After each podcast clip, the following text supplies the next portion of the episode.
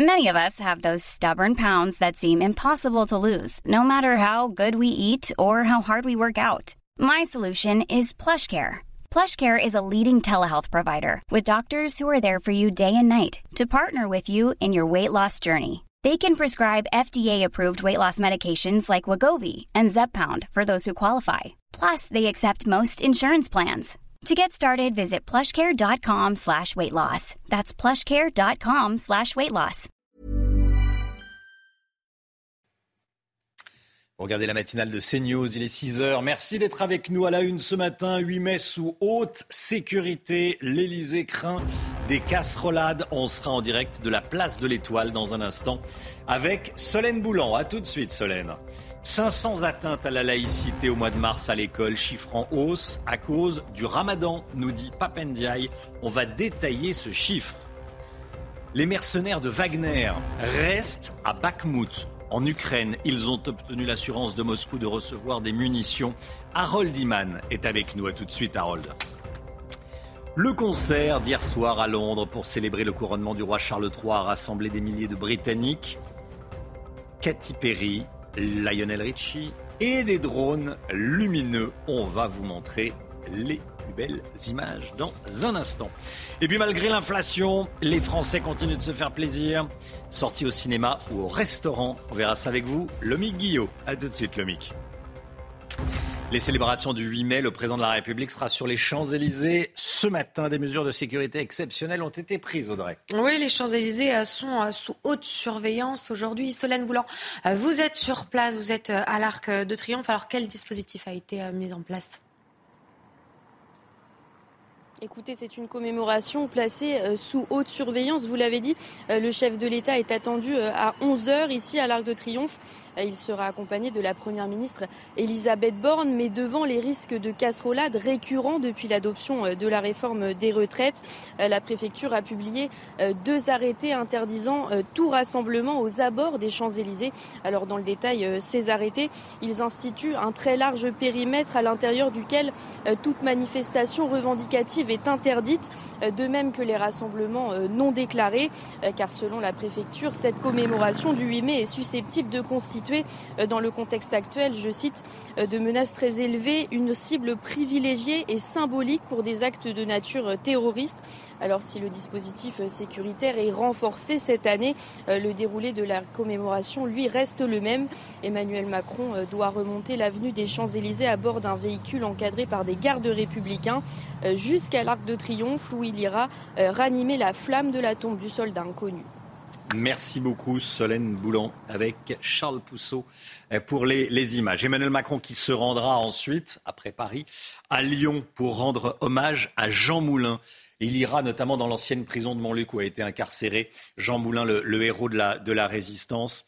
Gauthier Lebret, là aussi, le président pourrait avoir droit à un comité d'accueil? Oui, et c'est pourquoi la préfecture du Rhône a fait le choix d'interdire tout rassemblement et toute manifestation. On va peut-être le revoir euh, sur la carte dans un périmètre très large, au-delà effectivement euh, de la prison euh, de Montluc où doit se rendre le chef de l'État. Des drones, vont survoler cette zone pour vérifier eh bien qu'aucun cortège commence à se rassembler dans ce périmètre qui sera ultra euh, sécurisé. Effectivement, l'Elysée veut éviter euh, les casserolades. Alors il faut savoir que la CGT a fait appel euh, de la décision de la préfecture et la justice a donné à plusieurs fois eh bien, raison aux syndicats. On se souvient notamment eh bien, de la finale de la Coupe de France. Il y avait d'abord eu un, arrêté préfectoral interdisant les manifestations et ensuite une décision de justice donnant raison aux syndicats. Donc est-ce qu'il y a une décision euh, de justice dans la journée qui pourrait tomber et qui pourrait donc permettre aux syndicats euh, de se rassembler. C'est euh, ce qu'on verra avec ce donc, dispositif de sécurité très important. Pour Gérard Larcher, président du Sénat, c'est inacceptable hein, de manifester en marge des commémorations du 8 mai. C'est vrai qu'on se pose la question est-ce le bon timing pour manifester une journée comme celle-ci pour célébrer le 8 mai 45 et ensuite pour célébrer la mémoire de Jean Moulin? Merci Gauthier. Six ans après sa victoire à l'élection présidentielle, Emmanuel Macron a tenu à marquer le coup hier. Il a diffusé sur les réseaux sociaux une lettre manuscrite qu'on va voir. Il remercie ses électeurs de lui avoir fait confiance pour la première fois. Merci à tous nos compatriotes qui, il y a six ans, m'ont fait confiance pour la première fois. Depuis le premier instant de ces six années, je tâche à la responsabilité qui est la mienne et dans la fonction que vous m'avez confiée d'honorer au service de tous les Français. Non, euh, pas d'honorer, euh, d'assurer au service de tous les Français. Euh, bon, c'est c'est l'écriture présidentielle que j'ai du mal à, déchiffrer. Je la déchiffrais mieux quand c'était écrit en plus gros. Là, je bon. Monsieur Lebret. Non, pas de commentaire particulier, si ce n'est que c'est E ressemble à des A ou inversement. Le fonction, on a l'impression de lire. Mais bon, c'est vraiment du petit commentaire. drapeaux et casseroles se sont invités devant le siège parisien de la majorité. Hier soir, une manifestation surprise a eu lieu à l'initiative de la France insoumise pour protester contre la réforme des retraites. Oui, une cinquantaine euh, de militants étaient présents. Euh, des faux billets ont d'ailleurs été euh, jetés au sol, vous le voyez, devant les locaux du parti. Voilà, aucun bruit de casserole ne devrait résonner aujourd'hui. La préfecture de police de Paris a interdit donc les manifestations dans un large périmètre autour des Champs-Élysées. Est-ce que les casserolades un 8 mai, ça vous choque? Est-ce que c'est un moyen de contestation digne, selon vous? Casserolade le 8 mai, alors qu'on fête la fin de la guerre 39-45. On vous a posé la question, écoutez, c'est votre avis. Le jour de la commémoration du 8 mai, pour un sujet aussi important, euh, je, je pense qu'on pourrait faire les casseroles le 9 mai, pour être, en étant tout aussi efficace, mais on ne mélange pas les sujets. Pour oui, enfin, qui, euh, effectivement, c'est pas, c'est pas un sujet de, un sujet de, de mécontentement. Si ça se passe bien, tant mieux. Je suis avec eux, quoi. Mais moi, je ne fais pas avec les casseroles. Voilà. Le nombre d'atteintes à la laïcité à l'école est en hausse. Environ 500 cas ont été recensés au mois de mars dans les écoles, dans les collèges et les lycées de France. Une hausse par rapport euh, au mois précédent, expliquée par le ramadan, selon euh, le ministre de l'Éducation nationale, Pape euh, Ndiaye. Les détails avec Valérie Labonne. Plus de 500 cas ont été recensés au mois de mars selon le baromètre des atteintes à la laïcité mené chaque mois par le ministère de l'Éducation nationale. Une remontée habituelle au moment du ramadan selon le ministre. Comme d'habitude, Pape Ndiaye est d'abord dans la minimisation. Euh, il l'a déjà fait sur de nombreux sujets. Et puis l'autre sujet, qui est euh, celui des tenues et des vêtements religieux à l'école, euh, se défausse sur les responsables d'établissement et que, à terme, s'ils n'ont pas le soutien de la hiérarchie et de l'éducation nationale, ils finiront par plier. D'après la loi de 2004, ces attaques à la laïcité se traduisent notamment par le port de signes et de tenues religieux, des provocations verbales, des revendications communautaires. Il y a aussi les contestations des valeurs républicaines et des contenus des cours, un phénomène qui connaît un pic au moment de la commémoration de l'assassinat de Samuel Paty au mois d'octobre. Il y a un changement d'état d'esprit total chez les professeurs, notamment depuis euh, l'attentat de Samuel Paty. Hein, le sondage IFOP de 2022 montrait qu'il y avait un changement de comportement des professeurs qui avaient beaucoup plus tendance à s'auto-censurer puisqu'ils perçoivent euh, cet affrontement euh, avec la religion comme un potentiel danger pour eux. Et malheureusement, ils ont raison, donc ils doivent avoir le plein soutien de leur hiérarchie. D'après le ministère, ces chiffres devraient baisser au mois d'avril en raison des vacances de printemps. Dans le Vaucluse, un homme se serait précipité vers des gendarmes en brandissant un couteau, une barre de fer et en criant Allah Akbar. Ça s'est passé hier après-midi dans la commune de Mornas, près d'Orange. Les gendarmes ont tiré sur cet homme qui les menaçait. Il a été hospitalisé. Ses faits se sont produits au lendemain d'un accident de bus. Sur cette même commune, l'un des passagers du bus aurait voulu s'emparer du volant, ce qui a provoqué l'accident. À ce stade, il n'est pas possible d'établir formellement un lien entre ces deux affaires. La guerre en Ukraine, avec des frappes cette nuit sur Kiev. Hein. Oui, il y a eu euh, quatre blessés selon euh, le maire euh, de la ville. La région d'Odessa dans le sud a également été visée cette nuit. Harold Iman, journaliste international CNews avec nous à la veille des festivités du 9 mai en Russie où l'on célèbre la victoire de l'URSS sur l'Allemagne nazie. Vladimir Poutine n'a pas de véritable victoire à mettre en avant dans, le conflit ukrainien. Harold, les mercenaires de Wagner ont annoncé ces dernières heures qu'ils restaient à Bakhmut, même s'ils n'ont toujours pas réussi à faire tomber cette ville devenue, symbole. Hein. Tout à fait, et c'est eux qui l'ont choisi, Bakhmut, euh, et c'est le chef de Wagner, Evgeny Prigogine, qui s'est mis à insulter la semaine dernière le ministre de la Défense, le général Shoigu, et le chef d'état-major, le général Gerasimov, pourtant tous les deux proches de Vladimir Poutine. Il a dit Vous ne m'avez pas donné les euh, munitions euh, nécessaires et je vais vous éliminer personnellement.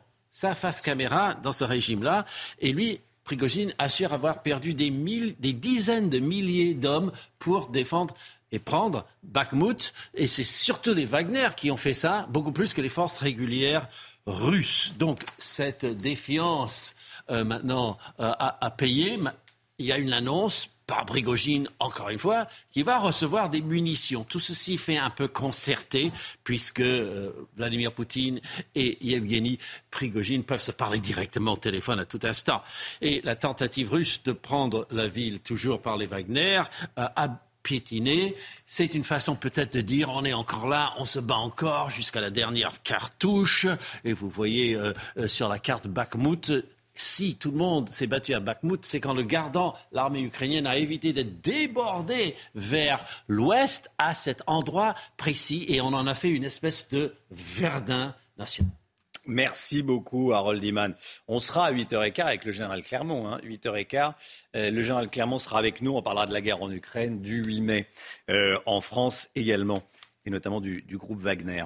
Aux États-Unis, Joe Biden continue son combat contre les armes à feu. Le président américain a exhorté de nouveau le Congrès à interdire les fusils d'assaut après ce drame au Texas. Hein. Cet appel, oui, fait euh, suite à, ce drame qui avait causé euh, la mort de huit enfants.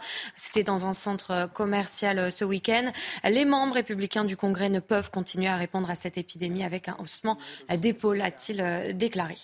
Les festivités au Royaume-Uni se poursuivent après le couronnement du roi. Charles III et de, la, et de la reine Camilla. Il y a eu un concert hier soir à Windsor, il y avait du beau monde. Hein. Il y avait Katy Perry, il y avait Lionel Richie et des drones. Oui, près de 20 000 euh, spectateurs également étaient euh, présents. 10 000 avaient été euh, tirés au sort. Les détails de cette soirée avec notre envoyé spécial, Régine Delfour.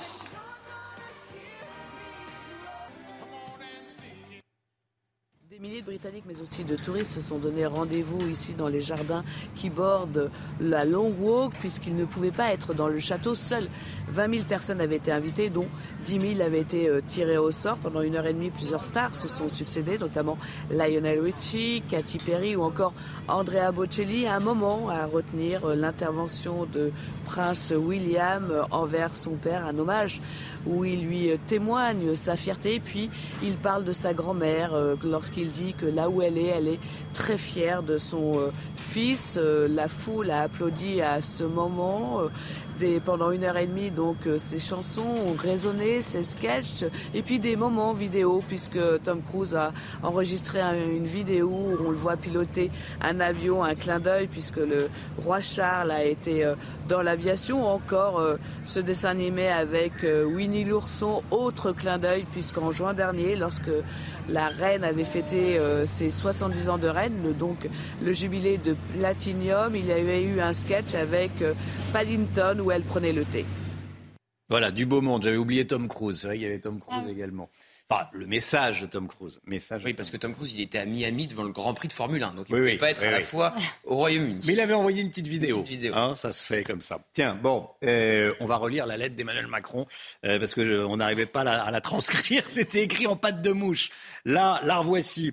Euh, merci à tous mes compatriotes qui, il y a six ans, m'ont fait confiance pour la première fois depuis le premier instant de ces six années, je tâche à la responsabilité qui est la mienne et dans la fonction que vous m'avez confiée, d'œuvrer au service de tous les Français, de nos enfants et de l'intérêt général. Comptez sur tout mon engagement et ma détermination. Signé Emmanuel Macron. Voilà, c'était le, message du président de la République pour les euh, six ans euh, de sa, après sa, sa première élection. 6h13. Le sport, avec des nouvelles de, l'Olympique lyonnais. Il y a peut-être Jean-Michel Aulas qui est en train de partir, c'est une information de l'équipe. Et puis il y a cette remontada dont on va vous parler tout de suite. Votre programme avec Groupe Verlaine. Installation photovoltaïque pour réduire vos factures d'électricité. Groupe Verlaine, connectons nos énergies. Victoire de l'OL qui s'impose 5-4 face à Montpellier, très bien, après une remontée impressionnante. Hein. L'Olympique euh, lyonnais était mené 4 buts à 1 après une heure de jeu. Mais coup de chapeau, le score s'inverse. Le capitaine lyonnais Alexandre Lacazette a inscrit un quadruplé au cours euh, du match. Il a marqué notamment sur un penalty inespéré après 100 minutes de jeu. Écoutez-le. On savait que la revanche était très, très efficace. Aujourd'hui, il a encore démontré. Mais après, on a su faire face de. On a su avoir beaucoup de, caractère. On a su revenir. L'appui du stade aussi qui a été très important. Et, je pense que ouais, c'est une belle victoire du, du club de tout Lyon. Voilà, quelle remontada pour les, pour les Lyonnais. Toujours à propos de Lyon, tiens, Jean-Michel Aulas devrait quitter son poste. C'est une information, en tout cas, du journal L'équipe. La nouvelle concernant euh, le président de Lyon devrait être officialisée cette semaine, nous dit l'équipe. C'est une page qui se tournerait pour l'OL. Jean-Michel Aulas est président de l'OL depuis 1987, soit depuis 36 ans. Et puis la victoire du PSG sur 3 hier soir en Ligue 1. Les Parisiens ont défait les Troyens chez eux. Un euh, score final 3 buts à 1. Ouverture du score à la 8e minute par un but de la tête de Kylian Mbappé. Il est euh, imité par ses coéquipiers Vitinha et Fabien Ruiz. Seul Xavier Chavalrin réussit à marquer pour 3. C'était votre programme avec Groupe Verlaine. Isolation par l'extérieur avec aide de l'État. Groupe Verlaine, connectons nos énergies. CNews, il est 6h15. Merci d'être avec nous. Bon réveil à tous. Merci d'avoir choisi CNews pour démarrer cette journée dans un instant. On va euh, parler du 8 mai, date importante pour, euh, pour nous tous. Qu'est-ce que c'est pour vous, tiens, le, 8 mai? On vous a posé la question. Vous allez voir, les réponses sont parfois étonnantes. À tout de suite. Bon 8 mai à tous, belle journée, bon réveil, bon courage si vous partez travailler aujourd'hui en ce jour férié. Tout d'abord le point info avec Audrey Berthaud. Un homme a été mis en examen et écroué après le viol d'une octogénaire la semaine dernière. Les faits ont eu lieu à la Courneuve, près de Paris. Deux hommes ont violé une femme de 83 ans, handicapée, à son domicile. Un second suspect est toujours en fuite. Un référendum d'initiative partagée sur l'immigration, c'est la proposition de deux députés des Républicains. Dans une tribune au journal du dimanche, ils estiment qu'il faut mettre fin à l'immigration familiale subie et proposent un référendum d'initiative partagée pour mettre en place une immigration de travail travail choisi et surqualifié. Et puis on connaît le grand gagnant du concours Lépine. La distinction de la meilleure invention a été décernée hier à Colin Gallois et Lancelot Durand. Ils ont été euh, récompensés pour Drift, un système de freinage pour fauteuil roulant. Commémoration pour certains, week-end prolongé pour d'autres. Que célèbre-t-on le 8 mai? Qu'est-ce que ça vous inspire? On vous a posé la question. Qu'est-ce que ça représente pour vous le 8 mai? Sandra Chambaud, Antoine Durand, Loïc Tontat et Solène Boulan. Si certains sont hésitants, d'autres sont incollables sur le sujet. Le 8 mai, jour férié, oui, mais pourquoi? Euh, C'est pas la fête du travail, c'est.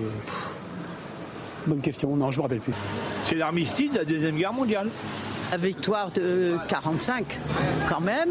Le 8 mai, ben, c'est la fête de la capitulation en 1945, la fin de la Deuxième Guerre mondiale. Le 8 mai est officiellement férié depuis 1981, en mémoire de la fin de la Seconde Guerre mondiale et de ses combattants une date importante de l'histoire française. C'est quand même important pour, pour, l'histoire. J'espère qu'on va conserver euh, cette journée du souvenir qui est déjà loin pour euh, certains. C'est encore plus loin le 11 novembre, disons, mais je ne sais pas si on va pas réunir les deux dates. C'est une importance symbolique quand même. Ça, c'est la fin d'un, conflit mondial, euh, bah, par définition de très grande ampleur. Contrairement à la France, la Russie célèbre la victoire le 9 mai, compte tenu du décalage horaire entre Berlin et Moscou. En revanche, elle n'est pas fêtée aux États-Unis et au Royaume-Uni. Les stars de l'Eurovision sur le tapis turquoise. Les 37 participants étaient réunis hier à Liverpool pour la 67e édition du concours de la chanson. L'événement se déroule sous la bannière United by Music en soutien à l'Ukraine. La demi-finale de l'Eurovision commence, elle, demain. La représentante de la France, Lazara, est bien arrivée sur place et a rencontré les fans. Écoutez.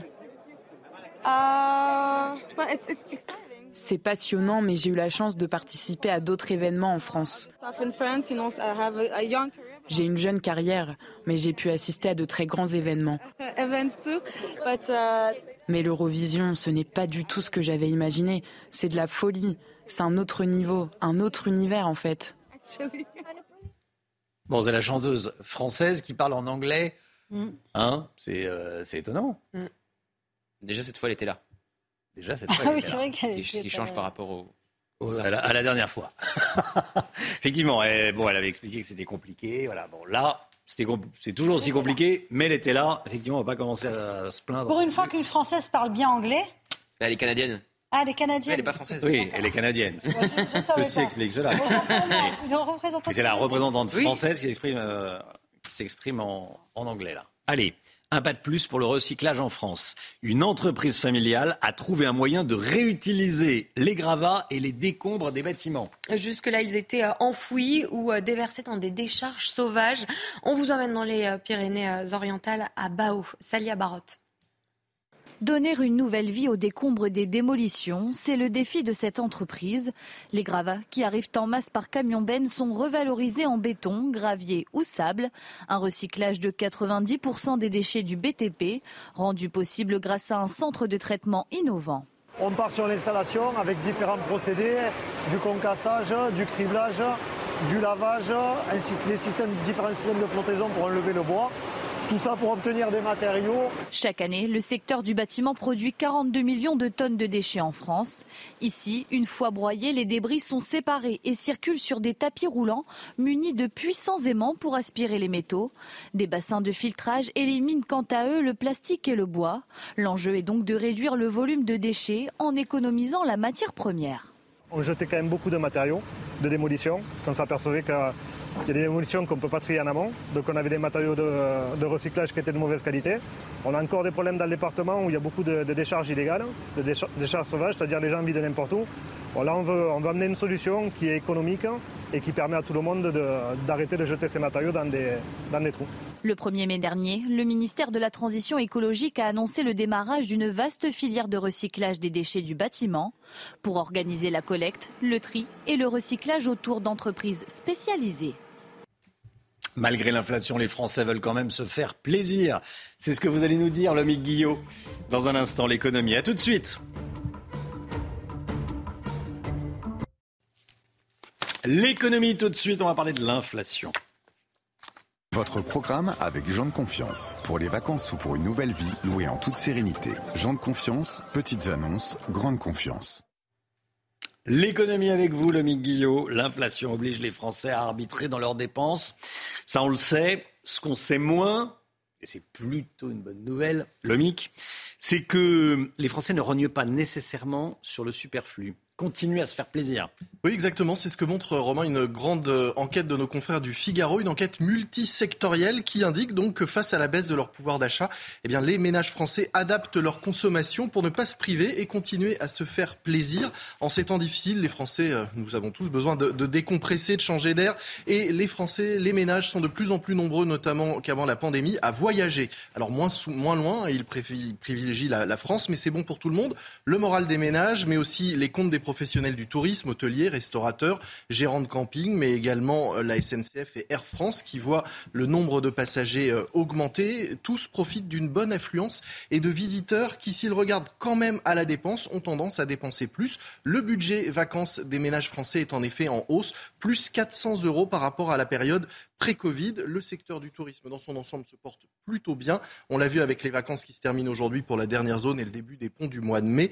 Le chiffre d'affaires du secteur serait en hausse de près de 15% et le nombre de touristes en progression de 8%. Pour les loisirs, c'est la même chose? Oui, les parcs d'attractions et les zones ne constatent pas notamment de baisse de fréquentation. Ils ont réussi à maintenir des prix relativement euh, semblables à ceux de l'année dernière et à ne pas répercuter euh, tous les effets de l'inflation. Ce n'est pas le cas des concerts et des festivals. Le prix des billets de spectacle a augmenté de 10% et pourtant les Français sont également euh, au rendez-vous et les salles ne désemplissent pas. C'est la même chose avec le sport. Les stades étaient vides pendant le Covid. Eh bien, les supporters sont de retour. Un taux de remplissage est de, le taux de remplissage est de 81% selon la Ligue de football professionnel.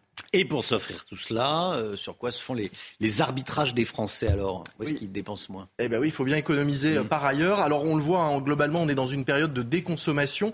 Le textile notamment est le premier à subir eh bien, le désamour des Français et en tout cas la déconsommation. On l'a vu avec le nombre d'enseignes textiles qui euh, connaissent des difficultés. C'est aussi le cas de l'automobile. On change moins souvent de voiture. Ça fait une grosse poche d'économie. Et puis dans les courses du quotidien, on fait attention aux quantités et également aux prix, évidemment, hein, d'où la flambée, euh, la- la- l'augmentation euh, des ventes de premier prix. Le Figaro cite aussi l'exemple du champagne dont les ventes ont reculé de 20% en volume depuis le début de l'année. Ça s'est fait eh bien, au profit des vins mousseux dont les ventes, elles, augmentent de 4%. On fait attention, mais on se fait plaisir et réciproquement. C'était votre programme avec Jean de Confiance. Pour les vacances ou pour une nouvelle vie, louée en toute sérénité. Jean de Confiance, petites annonces, grande confiance. Le temps tout de suite. Problème de pare-brise Pas de stress. Partez tranquille avec la météo et Point S-Glace. Réparation et remplacement de pare-brise.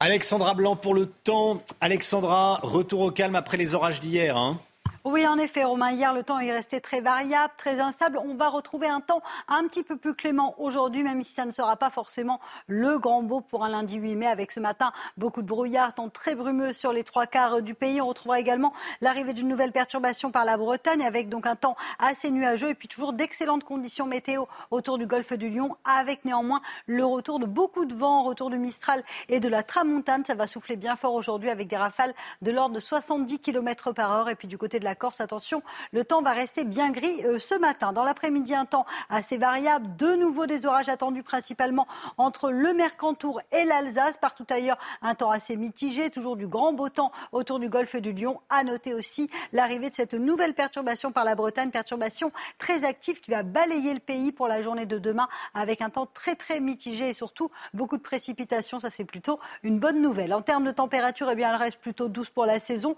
à peu près stationnaire. 11 degrés à Dijon, 13 degrés le long de la Garonne et déjà 16 degrés du côté euh, de Perpignan ou encore de Marseille. Et dans l'après-midi, les températures resteront estivales dans la cité phocéenne. 28 degrés à Marseille cet après-midi, 28 degrés également à Montpellier. Partout ailleurs, ça reste à peu près conforme au normal. 22 à Limoges, 23 degrés du côté de Lyon ou encore de Bordeaux. Vous aurez 21 degrés à Paris et 22 degrés en Bourgogne. On prend à présent la direction du Canada. Regardez dans l'état d'Alberta où les feux de forêt euh, font rage. Regardez des images impressionnantes, les feux de forêt qui font rage déjà euh, depuis euh, quelques jours au Canada, avec euh, localement jusqu'à 25 000 personnes évacuées dans ces régions-là et 110 incendies déjà relevés. Attention donc, soyez prudents si vous êtes au Canada avec des images impressionnantes donc du côté de l'État d'Alberta. Problème de pare-brise Pas de stress. Repartez tranquille après la météo avec Point S-Glace. Réparation et remplacement de pare-brise. Pour regarder la matinale de CNews, merci d'être avec nous. Bon 8 mai à tous. Bon réveil à la une ce matin. Cette histoire qui choque tout le monde. Un suspect a été arrêté dans l'enquête sur le viol d'une octogénaire à la Courneuve, près de Paris. Il s'agit d'un homme de 29 ans, connu des services de police, né en Algérie, désormais incarcéré.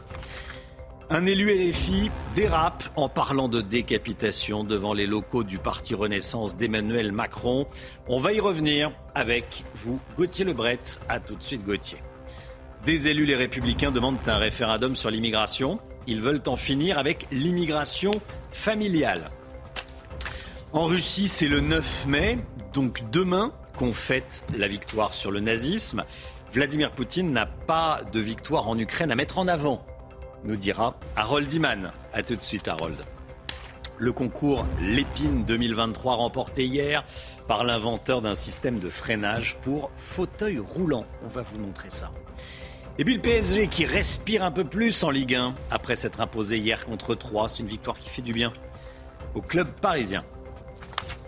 Un suspect mis en examen et écroué pour le viol d'une octogénaire handicapée à son domicile de la Courneuve.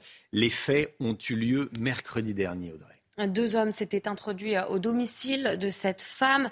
Euh, regardez euh, ce reportage de Jules Bédot et euh, Thibault Marcheteau.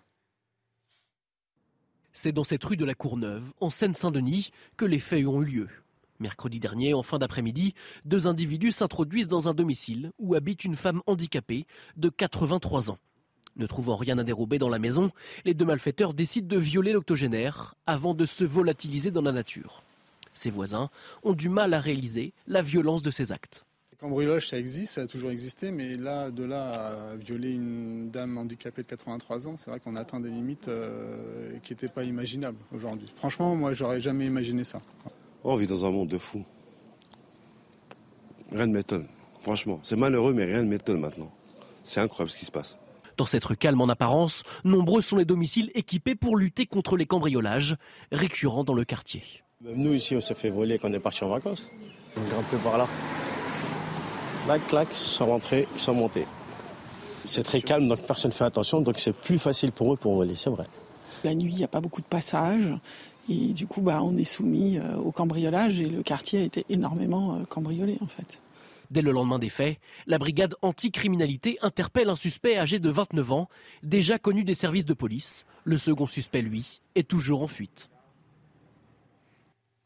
Voilà, et on, dispose de ces informations sur euh, le profil de l'individu interpellé. Il s'agit d'un sans-abri de 29 ans, né en Algérie, déjà connu de la justice pour des faits de vente à la sauvette et travail dissimulé.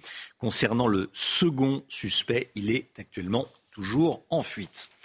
Les célébrations du 8 mai, Emmanuel Macron sera sur deux fronts aujourd'hui. Le président de la République sera d'abord sur les Champs-Élysées ce matin, avant de, rejoindre Lyon dans l'après-midi pour rendre hommage à Jean Moulin. Des mesures de sécurité euh, exceptionnelles ont été prises. Les Champs-Élysées sont sous haute surveillance.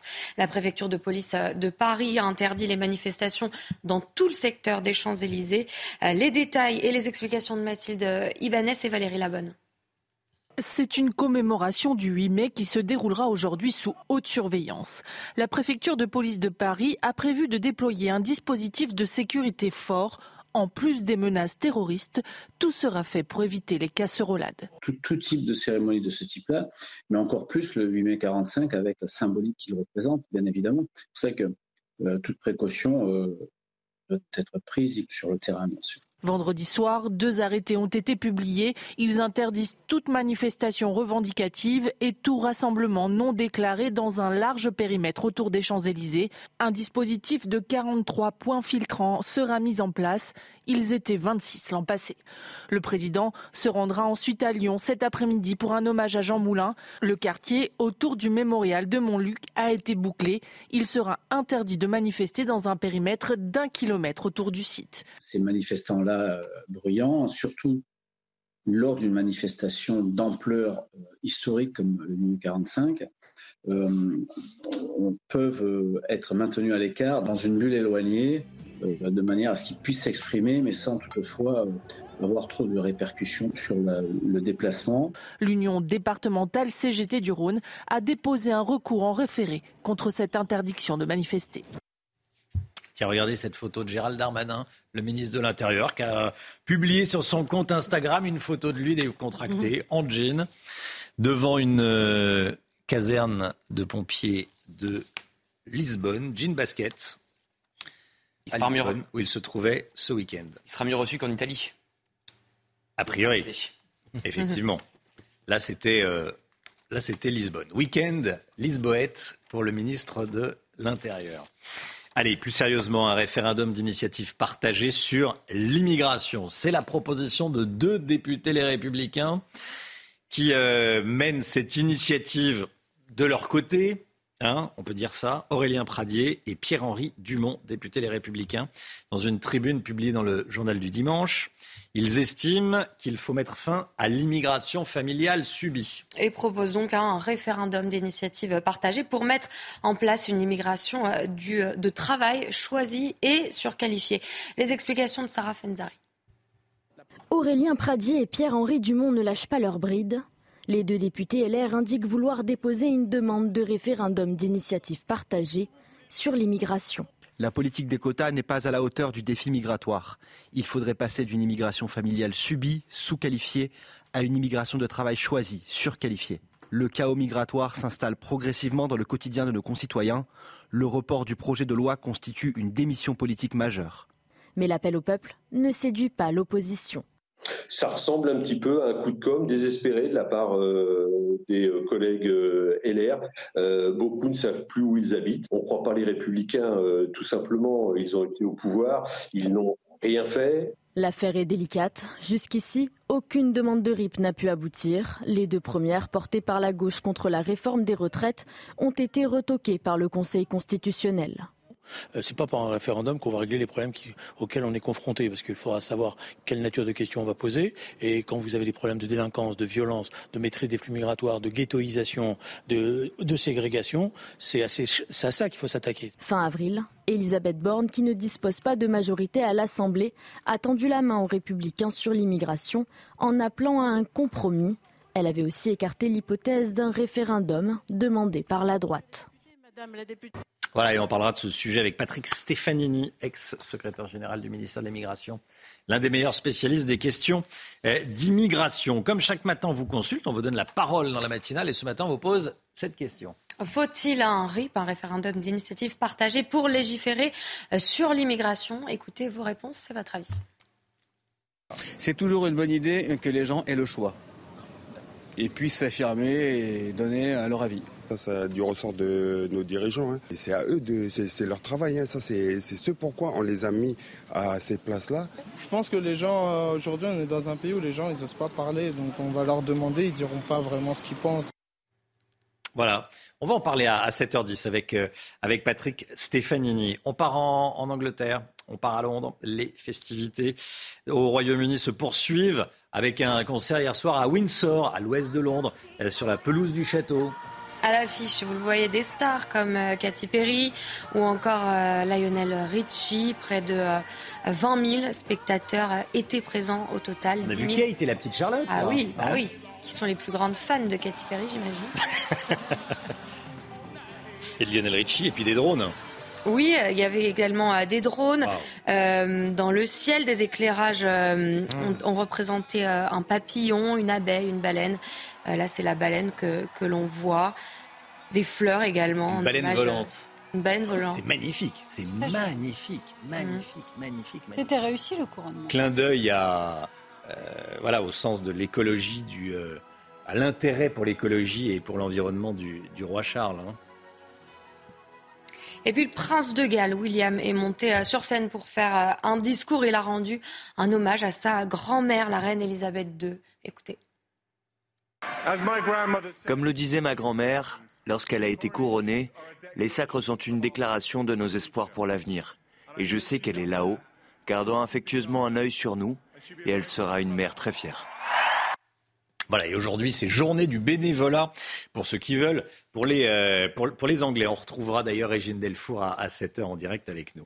Qui est le grand gagnant du concours L'Épine, L'Épine la, la, distinction de la meilleure invention a été décernée hier à Colin Gallois et Lancelot Durand. Ils ont été récompensés pour Drift. Drift, c'est un système de freinage pour fauteuil roulant. Comment ça marche, comme dirait Michel Chevalet, qu'on salue? C'est Mathilde Ibanez qui répond à cette question.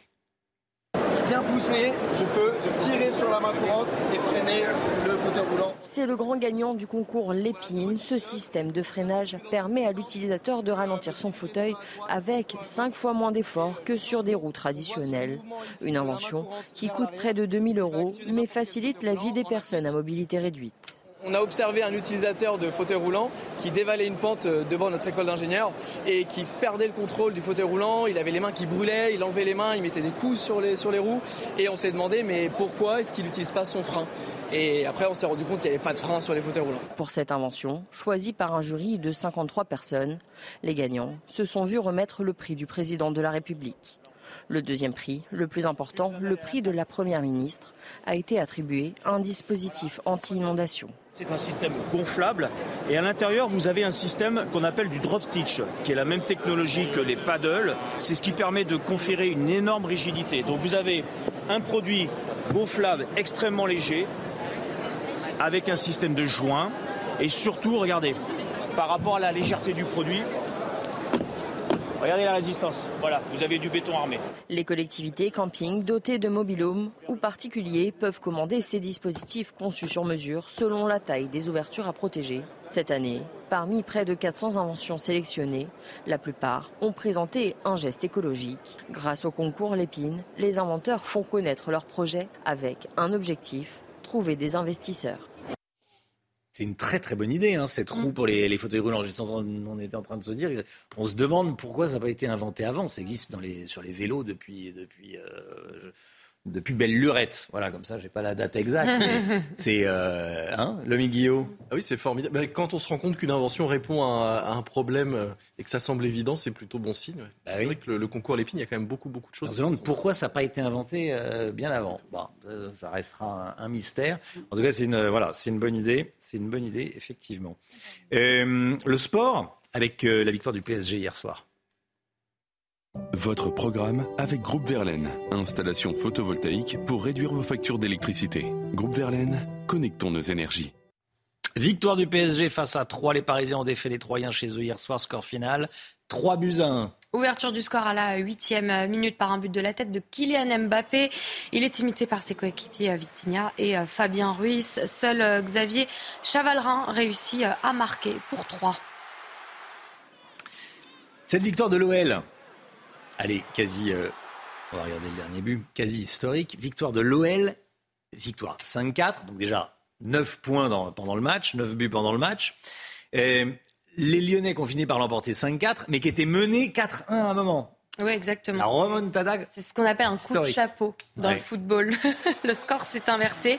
Le capitaine lyonnais Alexandre Lacazette a inscrit un quadruplé au cours euh, du match et il a marqué notamment sur un penalty donc inespéré après 100 euh, minutes euh, de jeu. Je vous propose de l'écouter justement. On savait que la avant-centre était très très efficace. Aujourd'hui, il a encore démontré. Mais après, on a su faire face de. On a su avoir beaucoup de, caractère. On a su revenir. L'appui du stade aussi qui a été très important. Et, euh, je pense que ouais, c'est une belle victoire du, du club de Toulouse. Sport mécanique, la Formule 1 est de retour aux États-Unis avec le Grand Prix de Miami. C'est euh, le double champion du monde en titre, Max Verstappen, qui s'est, euh, qui s'est imposé. Quelle remontada aussi. Hein. Mmh, une belle victoire euh, pour le Néerlandais qui est parti 9e au début de la course. Et le coureur donc, de chez Red Bull a effectué une remontée incroyable pour l'emporter. Il a devancé son coéquipier Sergio Perez et l'Aston Martin de Fernando Alonso. Du côté des Français, Pierre Gasly termine 8e. C'est le journal des remontadas. Mmh. Ah, il n'y en a pas d'autres, non? Non, je crois pas. Ah bon, ce matin On va regarder quand même, mais je crois pas. C'était votre programme avec Groupe Verlaine. Isolation par l'extérieur avec aide de l'État. Groupe Verlaine, connectons nos énergies.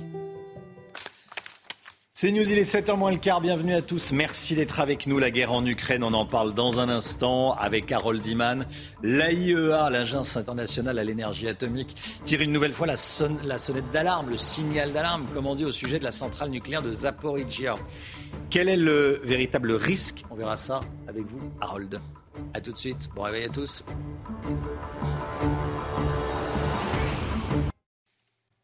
C'est News, il est 7h moins le quart. Bon réveil à tous, belle journée à vous, bon courage si vous partez travailler en ce 8 mai. Tout d'abord le point info avec Audrey Berthaud. Un 8 mai sous haute sécurité, la préfecture de police de Paris a publié deux arrêtés pour interdire rassemblements et manifestations autour euh, des Champs-Élysées. Emmanuel Macron doit en effet remonter la célèbre avenue ce matin jusqu'à l'Arc de Triomphe. Cet après-midi, il sera à Lyon pour un hommage à Jean Moulin, figure de la résistance. 500 cas d'atteinte à la laïcité recensés au mois de mars, c'est ce qu'a annoncé Papendia hier. Des chiffres en hausse par rapport au mois précédent en raison du ramadan, selon le ministre de l'Éducation nationale. Et puis un référendum d'initiative partagée sur l'immigration, c'est la proposition de deux députés des Républicains dans une tribune au journal du dimanche. Ils estiment qu'il faut mettre fin à l'immigration familiale subie. Ils proposent donc un référendum d'initiative partagée pour mettre en place une immigration de travail choisie et surqualifiée. La guerre en Ukraine, on en parle avec vous, Harold Iman. La guerre en Ukraine, l'AIEA, l'Agence internationale à l'énergie atomique a une nouvelle fois lancé une alerte sur la sécurité de la centrale nucléaire de Zaporizhia. On en a souvent parlé. Même si les six réacteurs sont à l'arrêt, est-ce qu'il y a un véritable risque nucléaire à Zaporizhia, Harold? Il y aura un risque s'il y, a contre-offensive sur la, centrale elle-même.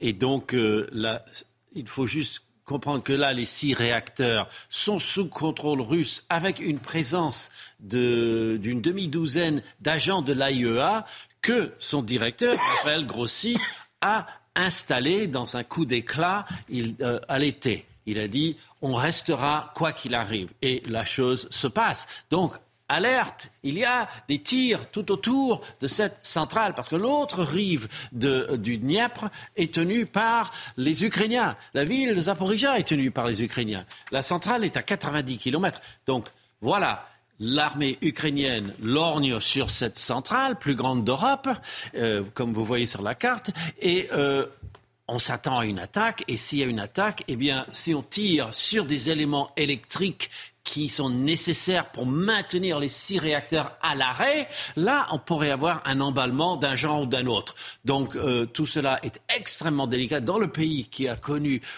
Tchernobyl et depuis des mois, l'AIEA et l'ONU crient euh, lève l'alarme, il pourrait y avoir quelque chose de vraiment dommageable si on se bat à cet endroit. Et cela semble imminent. Harold, demain, 9 mai, les Russes vont fêter, comme chaque année, la victoire de l'URSS sur le nazisme. Les troupes russes ne progressent plus en Ukraine, elles ne progressent pas, et on attend la contre-offensive ukrainienne. Vous en parlez dans les jours qui viennent. Semaines qui viennent, jours qui viennent, heures qui viennent. On ne sait pas bien, mais en tout cas, c'est imminent. À quoi va ressembler ce, 9 mai sur la place rouge, Harold? Euh, Ça sera maintenu, mais réduit. Donc, on entend dire que la grosse quincaillerie militaire ne se ne sera pas euh, déroulée et on annulera ce qu'on appelle la marche du régiment immortel. Ça veut dire les gens dont les ancêtres sont morts dans la guerre euh, la grande guerre patriotique, comme on l'appelle, contre le nazisme, portent le portrait de leur proche qui est mort. Donc euh, même Vladimir Poutine participait avec le portrait de son père, c'est annulé. La raison officielle, terrorisme, attentat et tout ceci depuis les drones qui ont explosé au-dessus du Kremlin, qui justifie maintenant une espèce de diminution générale de ce grand moment de la, je dirais, l'expression nationale russe et plutôt inventé par Vladimir Poutine parce que ça n'existait pas à cette échelle avant.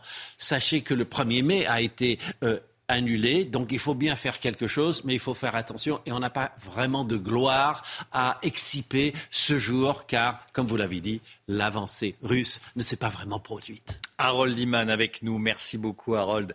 Restez bien sur CNews. Dans un instant, on va parler de propos qu'on peut qualifier de scandaleux, qui ont été proférés par un élu, notamment de la France insoumise, devant le parti d'Emmanuel Macron, le parti Renaissance. C'était hier en fin de journée. On va y revenir avec vous. Gauthier Lebret. A tout de suite. Bon réveil à tous. Oui, c'est des C'est News 6h52. La politique. La France Insoumise déclenche à nouveau la polémique. Le parti de Jean-Luc Mélenchon a organisé une manifestation surprise devant le siège de Renaissance. Hier soir, Gauthier Lebret, un élu LFI a repris un chant qui appelle à décapiter le président de la République? Oui, alors je vous refais un peu le tableau. Donc effectivement, hier soir, action surprise, manifestation surprise et donc quelque part sauvage, hein, qui n'a pas été euh, déclarée devant le siège de Renaissance pour les six ans effectivement de l'élection euh, d'Emmanuel Macron. Une trentaine de manifestants sont venus jeter des faux billets de 500 euros euh, devant ce siège. Rassemblement à l'initiative de la France insoumise avec majoritairement des militants insoumis. Et donc ils sont venus chanter, je cite, Louis XVI, on l'a décapité. Macron, on peut recommencer. Fin de citation. Avec, au premier rang, Christophe Prudhomme, avec son écharpe. Son nom ne vous dit peut-être rien. Et pourtant, il est élu du Conseil régional Île-de-France, élu donc euh, LFI, et euh, représentant en plus euh, de l'association des médecins urgentistes de France. C'est un urgentiste, Christophe Prudhomme. Et donc, eh bien, il va reprendre ce chant qui appelle à décapiter Emmanuel Macron. Regardez cette séquence. Macron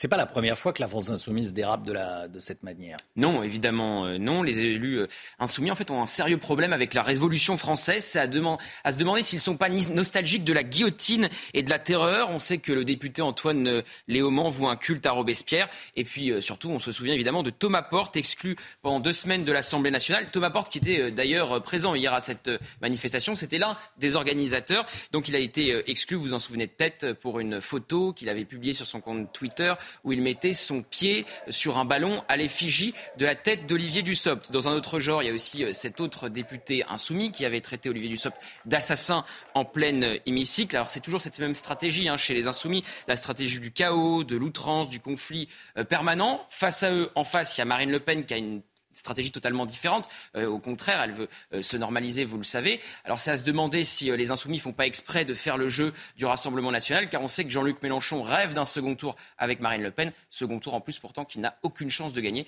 à l'heure où on se parle. Ça pose la question de la radicalisation une nouvelle fois du mouvement. Hein.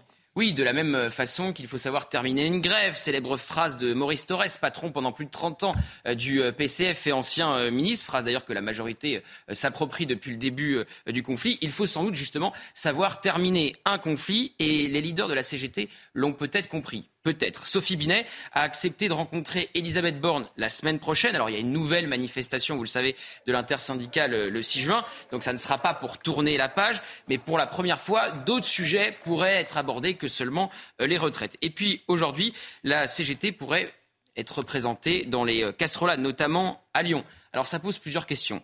Faut-il manifester un 8 mai avec des casseroles? Est-ce judicieux d'aller attendre le président pour faire un maximum de bruit quand il rend hommage à Jean Moulin? Est-ce indécent de se comparer à Jean Moulin ou tenter un parallèle comme peuvent le faire les représentants de Force ouvrière Les questions sont posées, à vous d'apporter les réponses. Merci Gauthier Lebret. 8h15, soyez là, on, parlera de l'Ukraine avec le général Clermont. 8h15, général Clermont, invité de la matinale. La musique tout de suite.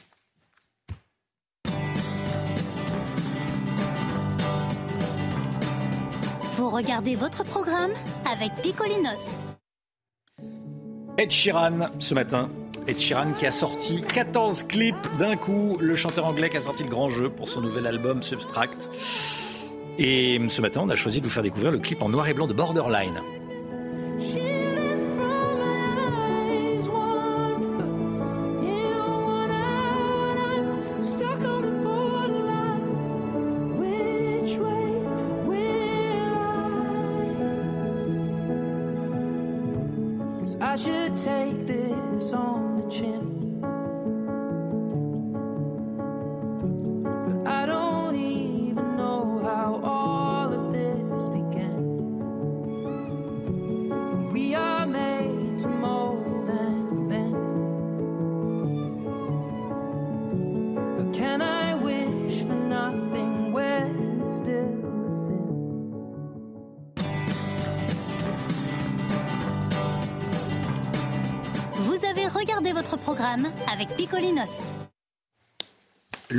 Tout de suite, Alexandra Blanc.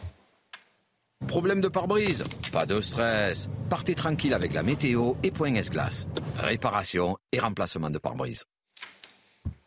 Retour ce matin avec vous, Alexandra, sur cette mini-tornade qui a, qui a touché le département de l'Ain hier après-midi. Oui, en effet, du côté de Dagneux, hier en fin d'après-midi, le temps est resté variable, instable. Et donc, regardez les images de cette mini-tornade qui, heureusement, n'a fait aucun dégât puisqu'elle n'a pas touché le sol. En revanche, le temps était très chargé avec de l'activité électrique. Et donc, regardez cette tornade que vous apercevez dans le ciel. Ça méritait d'être diffusé ici euh, sur CNews puisque c'est assez rare d'avoir ce type de tornade, surtout euh, dans l'Ain. Alors, au programme aujourd'hui, un temps un petit peu plus clément. On retrouve ce matin un temps très brumeux, très nuageux, beaucoup de brouillard sur les deux tiers du pays. On retrouve également beaucoup de nuages du côté de la Bretagne, signe que le temps va de nouveau être marqué par le retour de la pluie. Ça, c'est plutôt une bonne nouvelle. On retrouve en revanche un temps très très lumineux autour du golfe du Lion, avec néanmoins le retour du Mistral et de la Tramontane qui vont souffler bien fort en ce lundi 8 mai. Dans l'après-midi, eh bien, de nouveau des orages, principalement sur les régions de l'Est, entre le Mercantour et l'Alsace. Partout ailleurs, un temps bien nuageux, bien chargé entre la région lilloise, le bassin parisien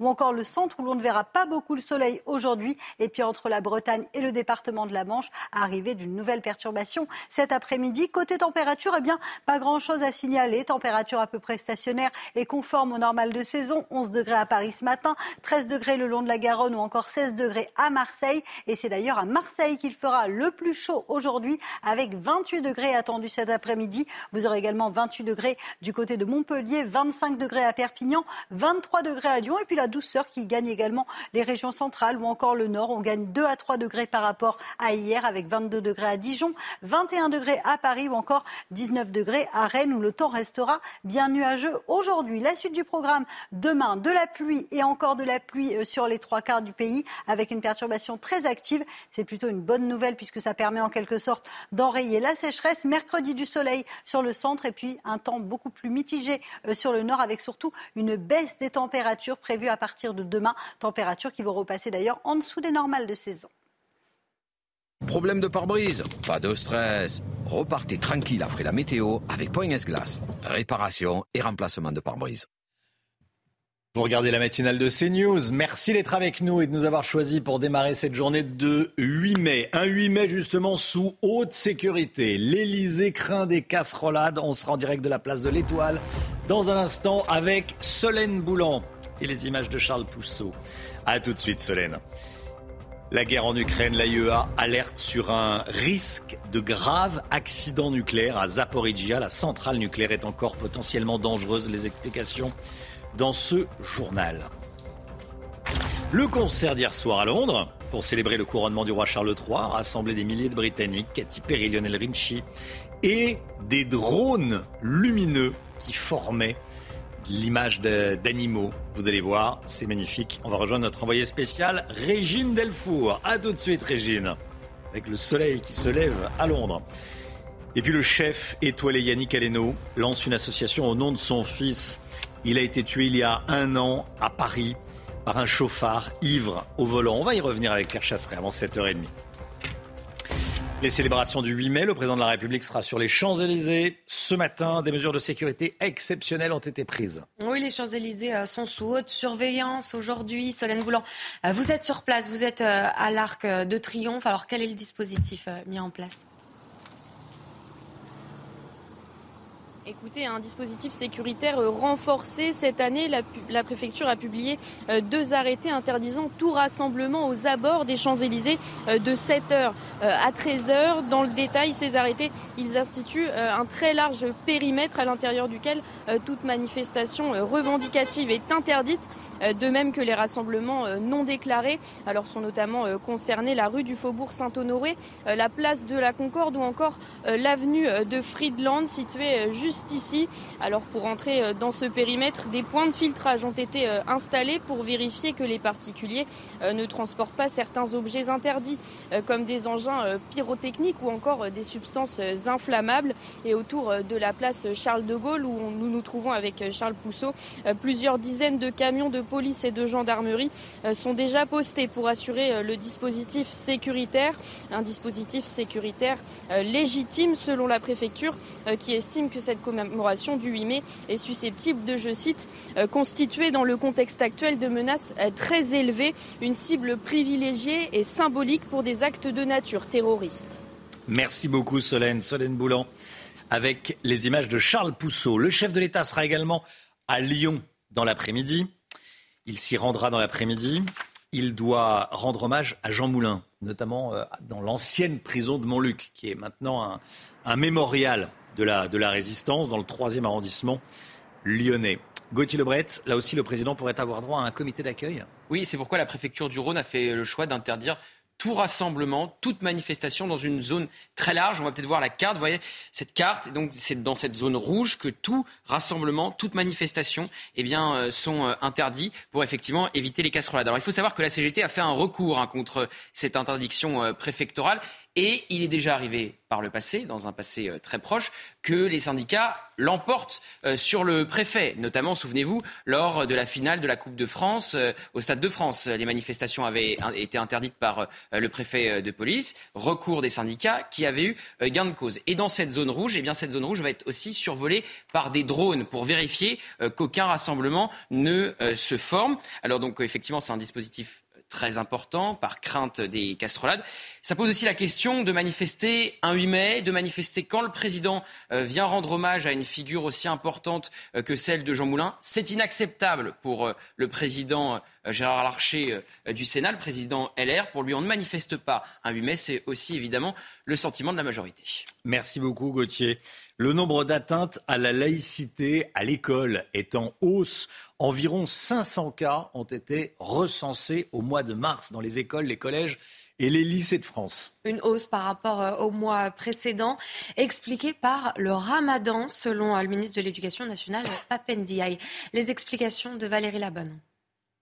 Plus de 500 cas ont été recensés au mois de mars selon le baromètre des atteintes à la laïcité mené chaque mois par le ministère de l'Éducation nationale. Une remontée habituelle au moment du ramadan selon le ministre. Comme d'habitude, Papendiaï est d'abord dans la minimisation.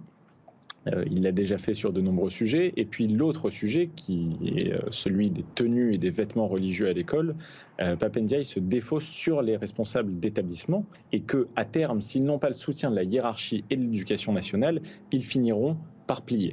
D'après la loi de 2004, ces attaques à la laïcité se traduisent notamment par le port de signes et de tenues religieux, des provocations verbales, des revendications communautaires.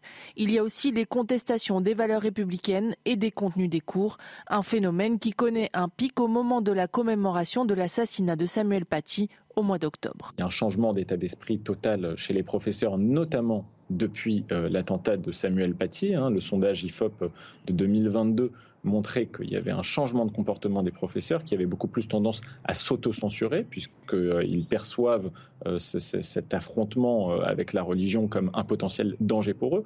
Et malheureusement, ils ont raison, donc ils doivent avoir le plein soutien de leur hiérarchie. D'après le ministère, ces chiffres devraient baisser au mois d'avril en raison des vacances de printemps. La guerre en Ukraine et Zaporizhia menacée par un grave accident nucléaire. C'est en tout cas la mise en garde de l'AIEA, l'Agence internationale à l'énergie atomique, qui tire la, sonnette d'alarme. J'ajoute une nouvelle fois, une nouvelle fois. Alors que euh, oui, la centrale nucléaire est occupée par la Russie, l'AIEA craint pour cette zone stratégique de la contre-offensive ukrainienne. Les détails avec Marine Sabourin. C'est un lieu placé sous haute surveillance. Sous contrôle russe depuis mars 2022, la centrale nucléaire de Zaporizhia est située au bord du fleuve Dniepr qui sépare les deux camps. Bien que les réacteurs nucléaires ne soient pas opérationnels, une ligne électrique de secours est encore en fonctionnement. L'Ukraine accuse les militaires russes d'y stocker des explosifs et du matériel. Dans un communiqué, le chef de l'Agence internationale de l'énergie atomique alerte sur la situation. Cette grande installation nucléaire doit être protégée. Je continuerai à faire pression pour que toutes les parties s'engagent à atteindre cet objectif vital et notre agence continuera à faire tout ce qui est en son pouvoir pour contribuer à garantir la sûreté et la sécurité nucléaire de la centrale. Un lieu sous haute tension donc visé à plusieurs reprises par des tirs où Russie et Ukraine s'accusent mutuellement depuis plusieurs mois. Une partie des localités sous occupation russe a même été évacuée par Moscou. 70 000 personnes pourraient être concernées au total. L'Agence internationale de l'énergie assure avoir entendu des bruits de bombardement dans la zone, datant de vendredi dernier. Les festivités au Royaume-Uni se poursuivent après le couronnement du roi Charles III et, de Camilla. Aujourd'hui, c'est la journée du bénévolat. Au lendemain du concert d'hier soir à Windsor, sacré concert. Il y avait du beau monde. Il y avait Katy Perry, il y avait Lionel Richie. Il y avait également la famille royale. Régine Delfour, en direct de Windsor. Bonjour Régine. Avec le soleil qui se lève, j'allais dire en, en rase-motte, l'image est magnifique. Racontez-nous cette soirée. Bonjour Romain. Bien écoutez, euh, une heure et demie de concert euh, au château de Windsor. Il y avait des, milliers de personnes qui étaient euh, massées dans les jardins au bord de la Long Walk. La Long Walk, c'est cette route qui mène donc de Windsor au château de Windsor, puisque seulement 20 000 personnes étaient dans l'enceinte du château. 10 000 avaient été invitées. Vous l'avez dit, il y avait des têtes d'affiche comme Lionel Richie, Katy Perry, mais aussi Andrea Bocelli. Des messages enregistrés, notamment celui de Tom Cruise, un clin d'œil pour le roi Charles qui était dans l'aviation.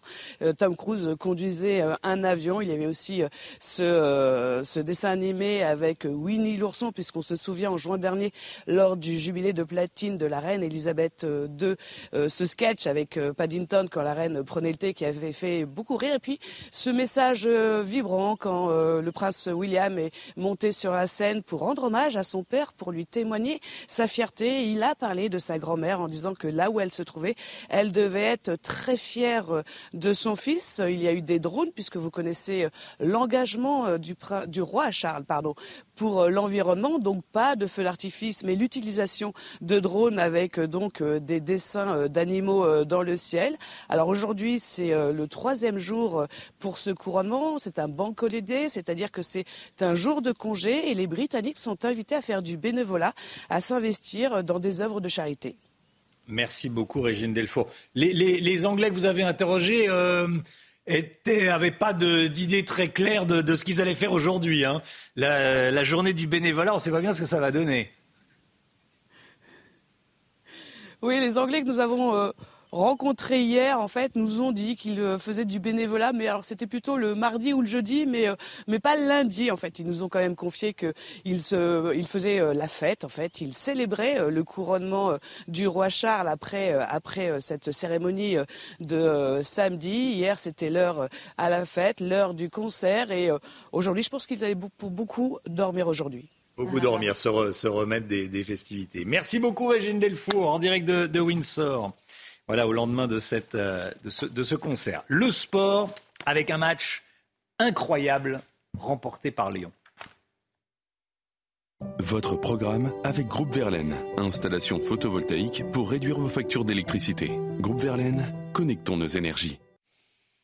Victoire de l'OL qui s'impose 5 buts à 4. Bon déjà, 9 buts dans un, dans un match de, Ligue 1 face à Montpellier. Ce qui est incroyable, c'est que l'OL était mené 4-1 avant cette remontada. Hein.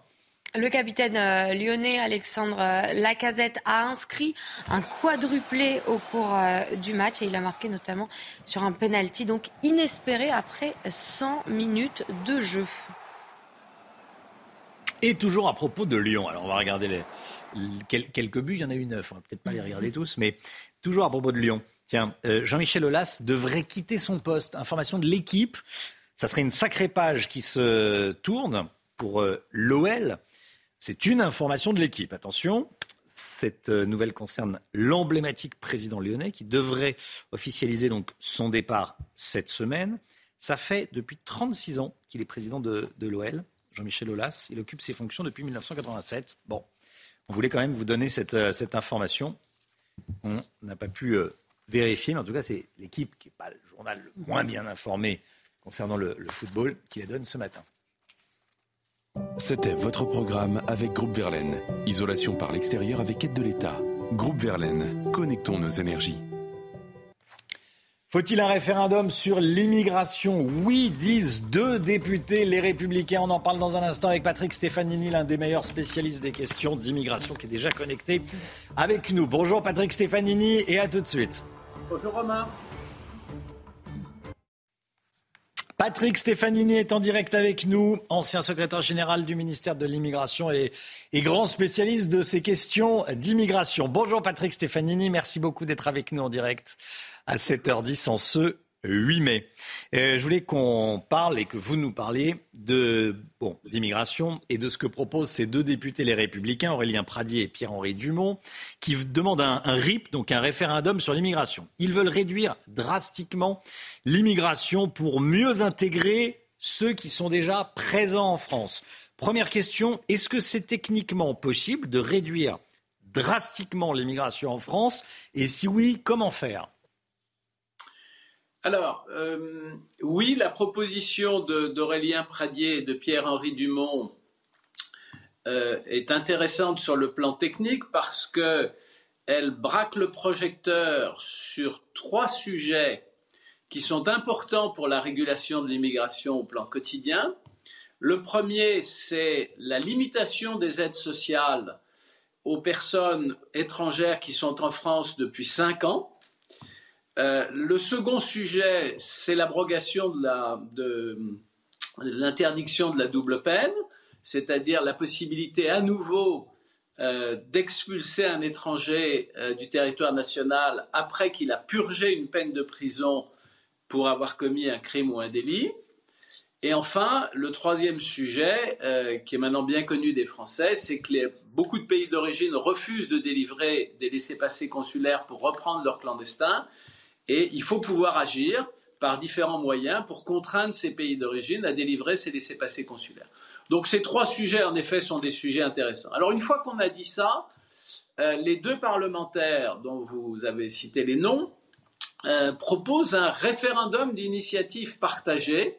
On a vu que on a vu à travers le dossier des retraites que c'était une procédure qui est prévue par la Constitution, mais dont la mise en œuvre est très difficile. Et je rappelle que pendant la dernière élection présidentielle, la, candidate euh, qui était soutenue par la droite et le centre, c'est-à-dire Valérie Pécresse, avait fait une proposition différente. Elle avait proposé un référendum euh, pour approuver un projet de loi constitutionnelle, car euh, on peut penser que sur un certain nombre de sujets, pour réduire drastiquement l'immigration, il faut modifier notre Constitution. Oui. Mais politiquement, ce que ça m'inspire, vous allez me dire ce que vous en pensez, parce que vous êtes à la fois un technicien et un politique, c'est que euh, il pointe quelque chose du doigt. C'est-à-dire que euh, l'immigration, tout le monde veut faire quelque chose, mais au final, on a l'impression qu'à chaque fois, les lois aboutissent euh, à peu d'effets, ne produisent que peu d'effets. Qu'est-ce que ça vous inspire? Et là, ils disent, bah, il faut réduire drastiquement, il faut vraiment faire quelque chose. Il ne faut pas des mesurettes. Ils parlent de, des quotas, ils disent, les quotas, ça changera strictement rien. Oui, alors ça, on peut, on peut en discuter. Je ne suis pas d'accord avec cette affirmation. Mm-hmm. et, et, je vais d'ailleurs prendre contact avec Aurélien Pradier pour le lui dire. Euh, mais encore une fois, les, les trois sujets qu'ils ont mis sur la table sont, sont, des sujets intéressants. Et on peut penser notamment que euh, le fait de subordonner euh, les aides sociales, euh, enfin certaines aides sociales, à une ancienneté de présence en France de 5 ans, réduira le, la mécanique de pompe aspirante, hein, c'est l'expression qu'utilisent les deux parlementaires dans leur tribune, hmm. qui fait qu'un certain nombre d'étrangers viennent en France parce qu'ils savent qu'ils auront une couverture sociale exceptionnelle. Alors pour le reste, sur le plan politique, puisque vous me tendez la perche, je vais être très, très, très direct et très cash. Hein. Euh, la, division du groupe LR euh, Assemblée nationale, pendant l'examen du projet de loi sur les retraites, a, produit des, effets euh, qu'on peut regarder comme, comme négatifs. Il ne faudrait pas que sur le sujet de l'immigration, les parlementaires LR et les parlementaires centristes, parce qu'il ne faut pas les oublier non plus, se divisent. Si la, droite et le centre veulent opposer au gouvernement un projet cohérent, il faut d'abord qu'ils soient d'accord entre eux. Mais une fois que j'ai dit ça, euh, on est, dès lors que le projet de loi immigration de M. Darmanin a été repoussé, il y a place pour un débat euh, à l'intérieur de LR et probablement à l'intérieur de la droite et du centre sur euh, les objectifs que ces formations politiques poursuivent. Mmh. Mais il faudra, il faudra au final que les, les, parlementaires de ces groupes tombent d'accord s'ils veulent opposer au gouvernement un projet cohérent. Voilà. Euh, ils veulent qu'on en finisse avec une immigration familiale subie, c'est ce qu'on peut lire dans leur tribune. 40%, des, 40 euh, des immigrés en France ont un niveau de qualification, écrivent-ils, hein, vous confirmez ce chiffre ou pas, ont un niveau de qualification inférieur ou égal au brevet des collèges, donc à la classe de troisième. Oui, je, confirme que la France se distingue des autres pays européens par un recours important à une immigration extra-européenne et peu qualifiée. Et en effet, euh, d'un point de vue économique, il serait préférable de, changer cela.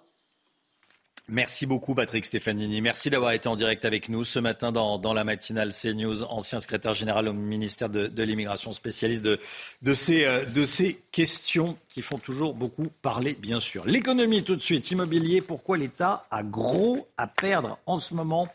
C'est le Guillot qui va répondre à cette question. Votre programme avec Jean de Confiance. Pour les vacances ou pour une nouvelle vie, louée en toute sérénité. Jean de Confiance, petites annonces, grande confiance. Lomic Guillot avec nous. Lomic, la baisse des prix de l'immobilier est une bonne affaire pour les primo-accédants, ceux qui achètent pour la première fois. Très bien. Mais ce n'est pas une bonne affaire pour l'État. Parce que le gel actuel du marché de l'immobilier ferait même peser une vraie menace sur les finances publiques. Oui, en effet, Romain, l'immobilier rapporte chaque année énormément d'argent à l'État de deux façons, grâce à la TVA et aux droits de mutation, ce qu'on appelle communément les frais de notaire. La TVA, elle s'applique sur les logements neufs. Elle représente 20% du prix, généralement euh, élevé, 5,5 sur certains types de logements. Ça représentait en 2022 15 milliards d'euros de recettes fiscales pour l'État. Or, les ventes dans l'immobilier neuf, notamment, sont en baisse. Près d'un tiers de ventes en moins depuis le début de l'année. C'est 5 milliards de recettes qui ne rentreront pas en 2023 dans les caisses de l'État au moins, parce que la baisse n'est peut-être pas terminée. Ça, c'est pour le neuf. Dans l'ancien Eh bien, dans l'ancien, pas de TVA, mais des droits de mutation, donc qui représentaient 17 milliards d'euros de recettes en 2022. C'est une somme colossale qui va euh, dans le budget des départements euh, pour la, grande majorité. À Paris, qui est à la fois ville et département, et qui est l'endroit où les prix de l'immobilier sont le plus élevés, ces droits de, mutation représentent un cinquième du budget de la ville, un cinquième du budget de, de Paris. C'était 1,7 milliard d'euros uniquement grâce aux transactions euh, immobilières qui sont rentrées dans les caisses de Paris en 2021, une somme qui a augmenté de près de 90% en 10 ans, puisque cette taxe est proportionnelle au prix euh, de vente. Plus l'immobilier est cher, plus les taxes sont élevées, plus ça rapporte. Autant dire là encore que le ralentissement du marché avec une baisse du nombre de transactions et un recul des prix est loin de faire les affaires des administrations concernées qui vont devoir ajuster leur budget et réduire leurs dépenses. Henri Buzicazo, président de l'Institut du management des services immobiliers, estime ainsi dans Capital que le manque à gagner sera de 6 milliards d'euros en 2023 pour les départements et pour Paris. Donc. Alors comment le gouvernement anticipe-t-il ce problème financier? Eh bien pas très bien. Hein. Olivier Klein, le, le, ministre de la Ville et du Logement, avait convoqué demain une réunion euh, des spécialistes de l'immobilier, de ceux qui ont participé au sujet de l'immobilier pour le Conseil national de la refondation. Mais vendredi, la réunion a été annulée sans date de report. C'est un très mauvais signal, estiment les professionnels de l'immobilier, d'autant que dans le même temps, les demandes de Bercy d'assouplir les règles d'octroi des crédits immobiliers ne trouvent pas écho auprès de la Banque de France. Cet assouplissement pourrait pourtant redonner un peu d'air au marché en permettant à plus d'acheteurs potentiels d'emprunter et limiter ainsi la baisse annoncée des recettes pour l'État et pour les départements. C'était votre programme avec Jean de Confiance. Pour les vacances ou pour une nouvelle vie, louée en toute sérénité. Jean de Confiance, petites annonces, grande confiance. CNews, il est 7h22. Merci d'être avec nous, d'avoir choisi CNews pour démarrer cette journée. Dans un instant, on va parler euh, de ce qu'annonce Yannick Aleno.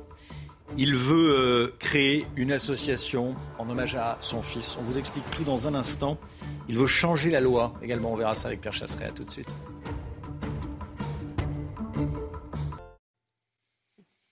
L'automobile avec Pierre Chasseret. Bonjour Pierre. Bonjour Romain.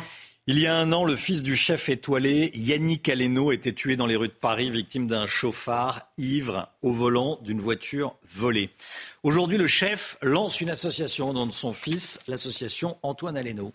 Oui, et puis cette association, elle va avoir trois vertus. La première, c'est pouvoir accompagner. Parce que c'est vrai que lorsque vous êtes victime, lorsque vous avez quelqu'un qui est victime dans votre famille d'un accident mortel de la route, eh bien, il va falloir surmonter déjà les épreuves psychologiques, judiciaires, administratives et aussi financières. C'est l'une des missions de cette association. La seconde, ce sera une mission de sensibilisation, évidemment, autour de la thématique de l'alcoolémie au volant. Et puis une troisième mission, cette fois-ci, ce sera la mission de mobilisation des pouvoirs publics, avec notamment la volonté de pousser à une loi, la loi qui modifierait et qui créerait un, délit d'homicide routier. Il faut savoir qu'il y a encore quelques années et quelques décennies, Romain, boire au volant était une circonstance atténuante dans les tribunaux.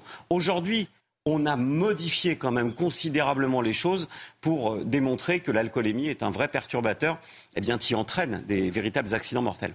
C'est vrai qu'avant, c'était une circonstance atténuante. On disait, bah oui, mais j'avais bu. Donc, ah oui, euh, maintenant, c'est l'inverse. C'est très intéressant ce que vous nous dites. Combien de victimes par an dénombre-t-on en France chaque année? L'alcool, c'est 30% des accidents mortels sur la route. Donc, ça fait environ euh, 1000 tués sur la route chaque année.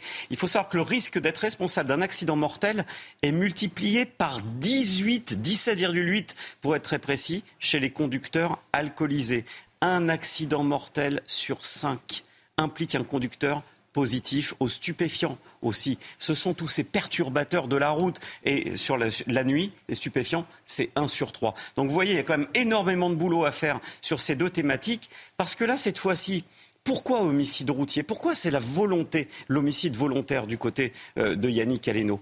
Eh bien parce que lorsque l'on prend le volant sous l'emprise de stupéfiants, de l'alcoolémie, eh bien dans ces deux cas, vous savez pertinemment que vous représentez un vrai danger sur la route. Vous savez pertinemment qu'il y a un surrisque. C'est donc un choix délibéré de prendre la route en, la route en sachant qu'on peut vraiment avoir une influence catastrophique sur la sécurité routière. Dans tous ces cas, euh, que ce soit Mélodie, Marilou, bien Antoine Aleno, il s'agit de jeunes victimes. À chaque fois qu'il y a une création d'association, mmh. oui, il y a à chaque fois le nom de la victime. Mélodie, les clés pour la vie. Vous allez retrouver aussi donc Marie-Lou et bien évidemment cette fois-ci l'association du fils de Yannick Aleno, Antoine Aleno, qui va insuffler un vrai vent de communication. Et c'est ça qui va être très fort, c'est que ça va permettre peut-être à toutes ces associations de mieux pouvoir porter le message. Je voudrais préciser que les accidents de la route, c'est la première cause de mortalité chez les 18-25 ans. Dans un quart des accidents impliquant des jeunes, une alcoolémie excessive en est la cause. Et rappelons aussi qu'un conducteur novice a quatre fois plus de risques d'être impliqué dans un accident de la route. Voilà pourquoi Yannick Aleno veut mettre l'accent sur les jeunes, les jeunes victimes, les jeunes au volant, pour modifier et pourquoi pas un jour éradiquer la problématique de l'alcoolémie au volant. Merci Pierre. C'était votre programme avec les enseignes du groupe Popin, spécialiste du combustible végétal. C'est News, il est 7h28. Chasseret. C'est votre anniversaire? Ouais, beau comme un 4x4 aujourd'hui. Vous avez 44 ans, 4x4. Hein? Euh, 8 mai. Vous êtes né un 8 mai? Oui, oui, oui, jour férié. Un jour férié. Ça marche bien. Vous travaillez pas le 8 mai. Oui, oui, c'est. c'est pour Joyeux anniversaire. Merci beaucoup. Bon anniversaire, Pierre Chasseret. Voilà, il y a une petite musique discrète qu'on entend. Je sais pas bien qui chantait, mais. Euh... Oui, voilà. C'est ma maman. C'est votre maman. Bon, écoutez, on la salue. On la salue. Allez, 7h29. Bon anniversaire, en tout cas. Euh, 7h29. Le temps, Alexandra Blanc. Problème de pare-brise Pas de stress. Partez tranquille avec la météo et Point S-Glace. Réparation et remplacement de pare-brise.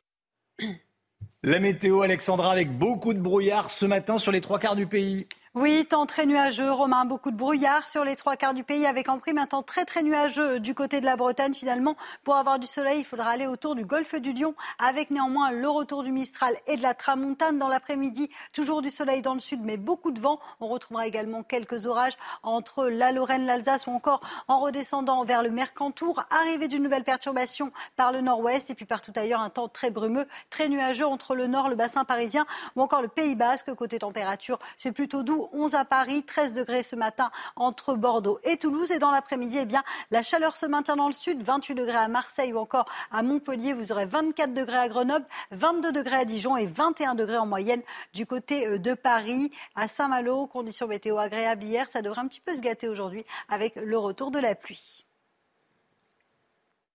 Problème de pare-brise? Pas de stress. Repartez tranquille après la météo avec Point S-Glace. Réparation et remplacement de pare-brise. Il est 7h30, vous regardez la matinale de CNews. Merci d'être avec nous. À la une ce matin, un suspect arrêté dans l'enquête sur le viol d'une octogénaire à la Courneuve. Affaire qui a choqué énormément de monde évidemment. Il s'agit d'un homme de 29 ans, connu des services de police, né en Algérie et désormais incarcéré. Un élu LFI dérape en parlant de décapitation devant les locaux du Parti Renaissance d'Emmanuel Macron. On va y revenir avec Gauthier Lebret. Les mercenaires de Wagner restent à Bakhmut. Ils ont obtenu l'assurance de Moscou de recevoir des munitions. Harold Iman est avec nous. A tout de suite, Harold. Le concours Lépine 2023 remporté hier soir par l'inventeur d'un système de freinage pour fauteuil roulant. Pourquoi est-ce qu'on n'y a pas pensé avant? Toujours dit-il, ça y est, c'est chose faite, c'est inventé. Et puis en Ligue 1, le PSG respire un peu plus après s'être imposé hier contre 3. C'est une victoire qui fait du bien au club parisien. Un suspect mis en examen et écroué après le viol d'une octogénaire handicapé à son domicile de la Courneuve. Ça s'est passé mercredi dernier. Deux hommes s'étaient introduits au domicile de cette femme âgée. Les détails de cette histoire avec Jules Bedeau et Thibault Marcheteau. Regardez. C'est dans cette rue de la Courneuve, en Seine-Saint-Denis, que les faits ont eu lieu.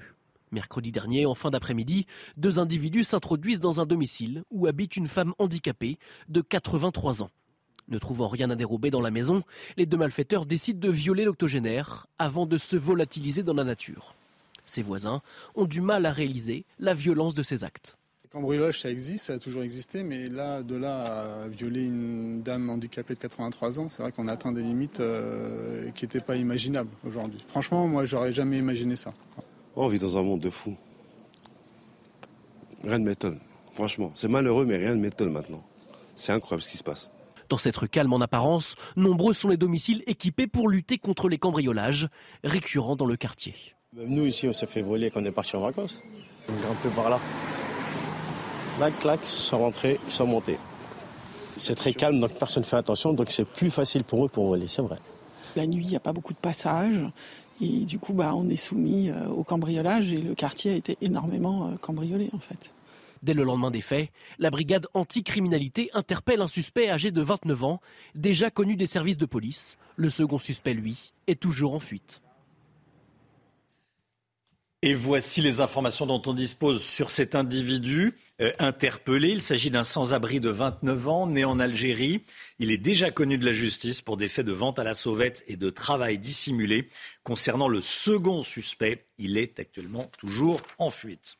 Les célébrations du 8 mai, Emmanuel Macron sera sur deux fronts aujourd'hui. Le président de la République sera d'abord sur les Champs-Élysées ce matin, avant de rejoindre Lyon dans l'après-midi pour un hommage aux héros de la résistance un hommage à Jean Moulin. Des mesures de sécurité exceptionnelles ont été prises. Hein. Les Champs-Élysées sont sous haute surveillance. La préfecture de police de Paris a interdit les manifestations dans tout le secteur des Champs-Élysées. Les détails et les explications de Mathilde Ibanez et Valérie Labonne. C'est une commémoration du 8 mai qui se déroulera aujourd'hui sous haute surveillance. La préfecture de police de Paris a prévu de déployer un dispositif de sécurité fort en plus des menaces terroristes, tout sera fait pour éviter les casserolades. Tout, type de cérémonie de ce type-là, mais encore plus le 8 mai 45 avec la symbolique qu'il représente, bien évidemment. C'est que euh, toute précaution euh, doit être prise sur le terrain, bien sûr. Vendredi soir, deux arrêtés ont été publiés. Ils interdisent toute manifestation revendicative et tout rassemblement non déclaré dans un large périmètre autour des Champs-Élysées. Un dispositif de 43 points filtrants sera mis en place. Ils étaient 26 l'an passé. Le président se rendra ensuite à Lyon cet après-midi pour un hommage à Jean Moulin. Le quartier autour du mémorial de Montluc a été bouclé. Il sera interdit de manifester dans un périmètre d'un kilomètre autour du site. Ces manifestants-là euh, bruyants, surtout lors d'une manifestation d'ampleur euh, historique comme le 1945, euh, peuvent être maintenus à l'écart dans une bulle éloignée de manière à ce qu'ils puissent s'exprimer, mais sans toutefois euh, avoir trop de répercussions sur le déplacement. L'Union départementale CGT du Rhône a déposé un recours en référé contre cette interdiction de manifester. LFI déclenche à nouveau la polémique. Le parti de Jean-Luc Mélenchon a organisé une manifestation surprise devant le siège de Renaissance, le parti euh, d'Emmanuel Macron, de la majorité un élu France Insoumise a repris un chant qui appelle à décapiter le président de la République. On regarde tout d'abord la séquence.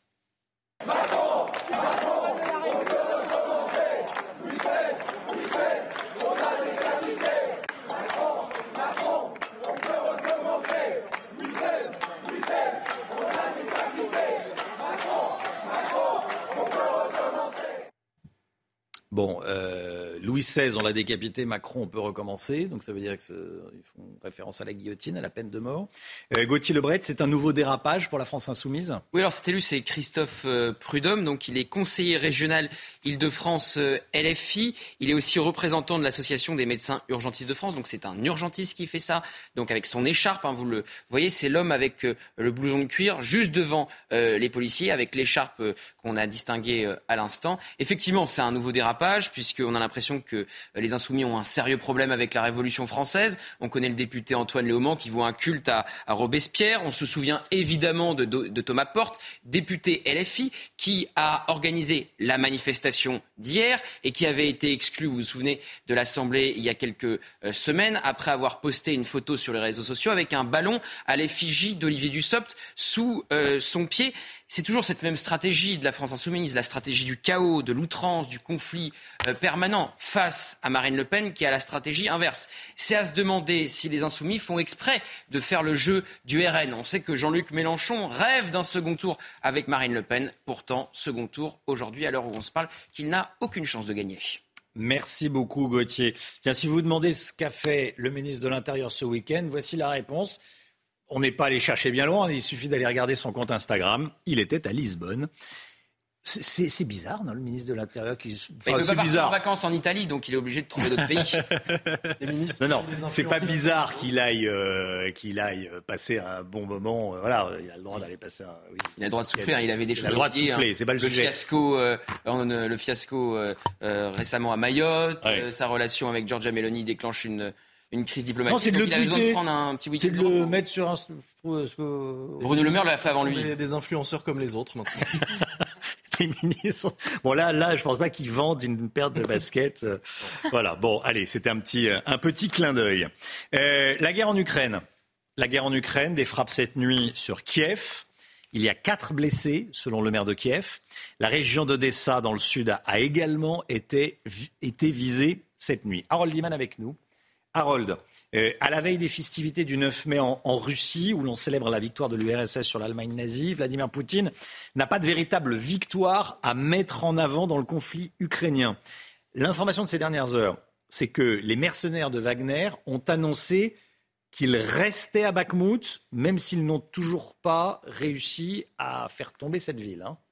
Et c'est de la voix de leur euh, chef, Evgeny Prigogine, chef et fondateur de Wagner, qu'on l'apprend. Alors il y a quelques jours, il insultait le ministre de la Défense, euh, le général Shoigu, et le chef d'état-major, mhm. pour le même prix, le général Gerasimov, tous les deux des proches de Poutine. Il a dit, si vous ne m'envoyez pas des munitions, euh, je vais vous éliminer personnellement. Donc, cette défiance a produit le résultat suivant les munitions vont maintenant arriver à, annoncer le même Prigogine. Tout ceci sent beaucoup euh, la mise en scène. Mais il est vrai que l'avancée russe n'a pas vraiment réussi à chambouler le front, euh, que Bakhmut, c'est la ville qui ressemble plus à Verdun dans notre souvenir. Personne ne veut le lâcher. Euh, donc l'armée ukrainienne est restée à l'intérieur. Elle n'est pas tout à fait encerclée. Euh, ce sont surtout des Wagner qui se battent à cet endroit. Et donc on théâtralise un petit peu toute cette histoire de Bakhmut, mais il n'y a pas grand-chose à montrer dans le genre victoire. Et en plus, avec cette démultiplication de bombardements sur les villes. Odessa, c'est très très loin du front euh, pour bombarder. Ça n'a aucun intérêt stratégique du tout. Euh, vous voyez. Donc euh, voilà, ce front, il est à peu près figé.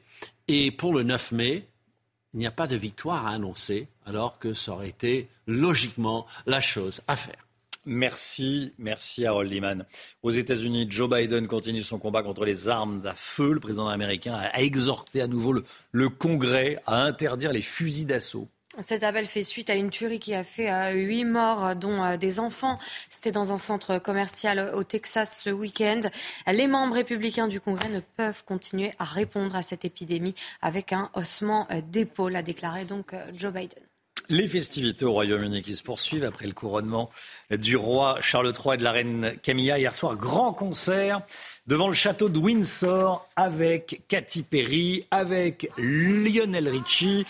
Près de 20 000 spectateurs étaient présents. Il y avait également la, famille royale. Alors là, voilà, Katy Perry, il envoie Kate avec la petite Charlotte qui chante, qui visiblement est fan de Katy Perry. En tout cas, du spectacle. C'est sa génération. Voilà. Et la soirée a également été euh, marquée, vous allez le voir, par euh, des euh, illuminations impressionnantes sur le château, dans le ciel. des drones ont en effet à représenter différents animaux. Là, c'est la baleine que l'on peut voir. Il y a aussi une fleur en hommage à la passion du roi pour la nature. C'est magnifique. Là, ce sont des drones. Hein. Mm. Une baleine qui s'envole dans le ciel. Bon. On, le, voit rarement dans une vie, une baleine qui s'envole dans le ciel. C'est rare. Hein? Euh, il y a une petite vidéo euh, humoristique envoyée par Tom Cruise. Hein Exactement, l'acteur euh, américain qui a diffusé donc cette vidéo dans laquelle il invite Sa Majesté à le rejoindre dans son avion. Regardez.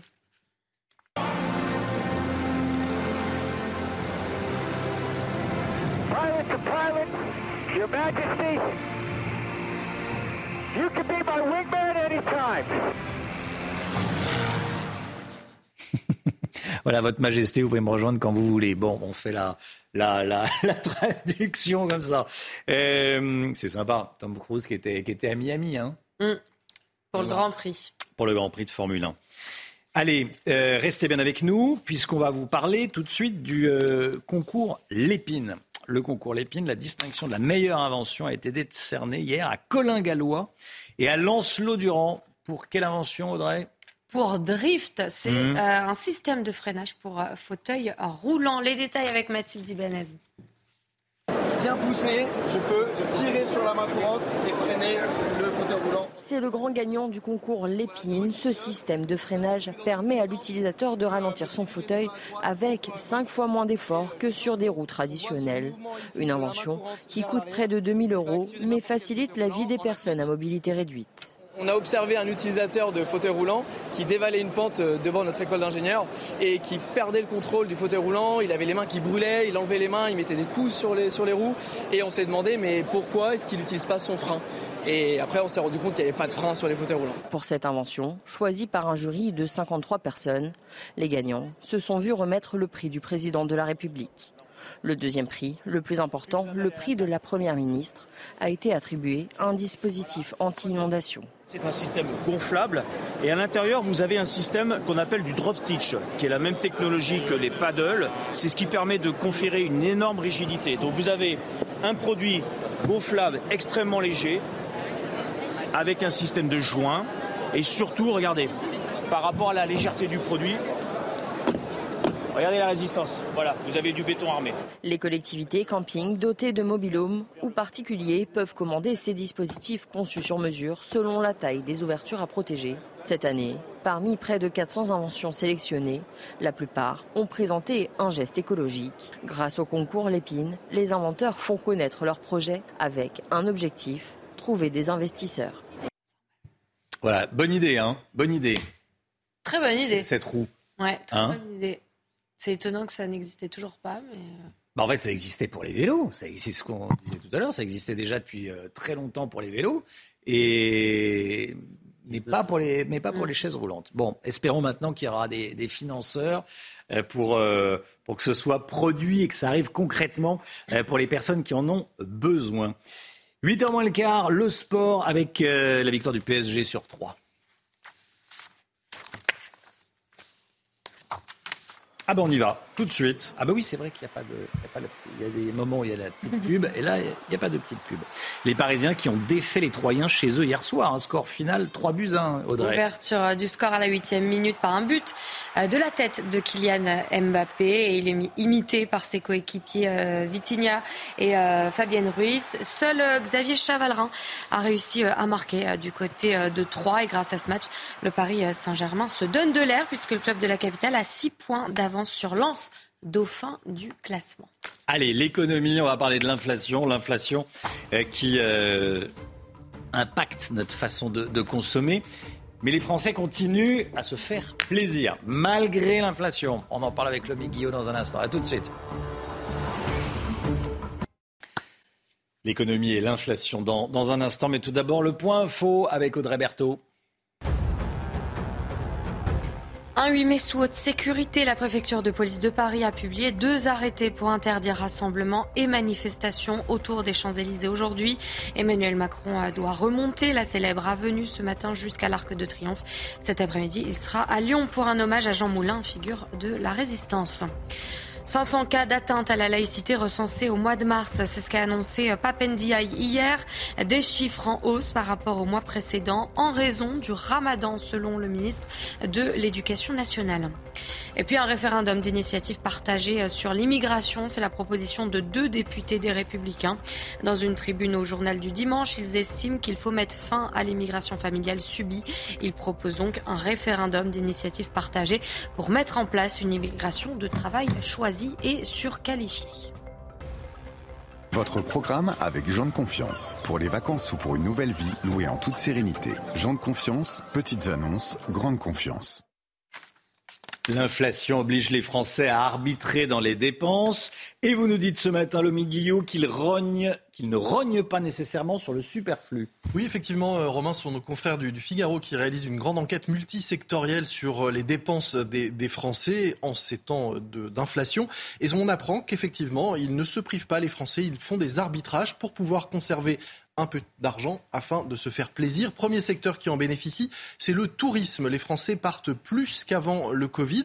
Ils partent moins loin, plutôt en France. Et ça, c'est plutôt bon à la fois pour le moral des ménages, mais aussi pour euh, tous les professionnels du tourisme, les restaurateurs, les hôteliers, les responsables et gérants de camping, mais aussi la SNCF et Air France. Tout cela voit le nombre de passagers et de touristes augmenter avec une influence en hausse et des dépenses qui augmentent également. En effet, les Français consacrent 400 euros de plus cette année à leurs dépenses pour les vacances qu'en 2019 avant le Covid. Le secteur au global du tourisme se porte plutôt bien. 15% de chiffre d'affaires en plus et une progression du nombre de touristes de 8% cette année. Pour les loisirs, c'est la même chose Oui, les parcs d'attractions et les eaux constatent également une affluence qui est stable par rapport à l'année dernière, de même que leurs prix. Ils n'ont pas répercuté l'intégralité euh, de l'inflation pour rester attractifs, ce qui est logique pour un parc d'attractions. Et même quand les prix augmentent, les Français dépensent quand même pour leurs loisirs. C'est le cas notamment des concerts. Les places ont augmenté de 10%. Eh bien, les salles continuent à être remplies, de même que les festivals de cet été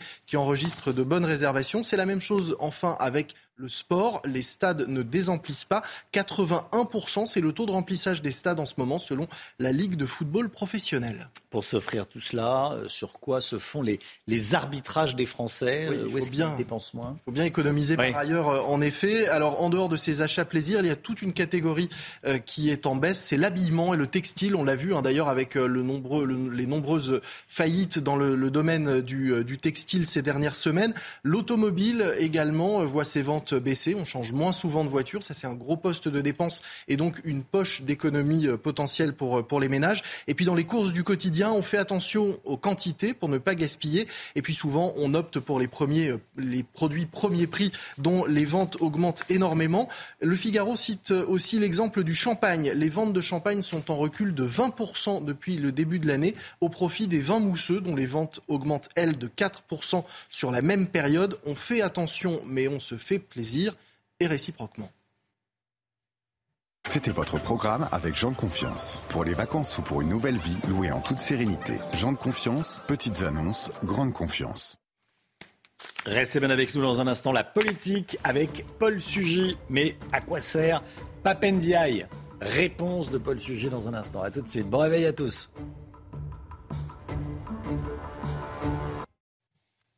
Ça fait bientôt un an que Papendiaï est ministre de l'Éducation nationale et ce n'est pas un ministre qu'on a beaucoup entendu jusqu'ici. Justement, ça vous étonne, Paul Sugy, surtout qu'il y a eu ces dernières semaines des annonces importante sur l'école. Oui, c'était la surprise du chef Papendiaï. Même les plus malins à l'époque euh, n'avaient pas su le voir venir. Alors de son propre aveu, lui non plus. Il y a presque un an, le 20 mai 2022, il quittait donc le musée de l'immigration pour devenir euh, ministre de l'Éducation nationale. À l'époque, de très nombreux éditorialistes, et j'en faisais évidemment partie, ont souligné que c'était un choix de rupture. Papendiaï, c'était l'anti-Jean-Michel Blanquer. Alors d'ailleurs, l'intéressé n'a jamais cherché à nous donner tort. Hier, sur France 3, il l'a aussi confirmé sans rougir. Hein. Il a notamment comparé le combat de son prédécesseur contre le à Don Quichotte qui s'en prend à des moulins. Bon, l'intéressé appréciera, mais enfin au moins les choses sont claires. La différence finalement la plus importante entre Papendiaï et Jean-Michel Blanquer, alors elle était certes idéologique, mais elle était peut-être pas là. Il y avait aussi le fait que ces deux hommes partaient d'un point commun. Euh, ils avaient été tous les deux des universitaires qui ensuite ont, ou pendant même leur carrière, ont grenouillé avec le, le milieu politique.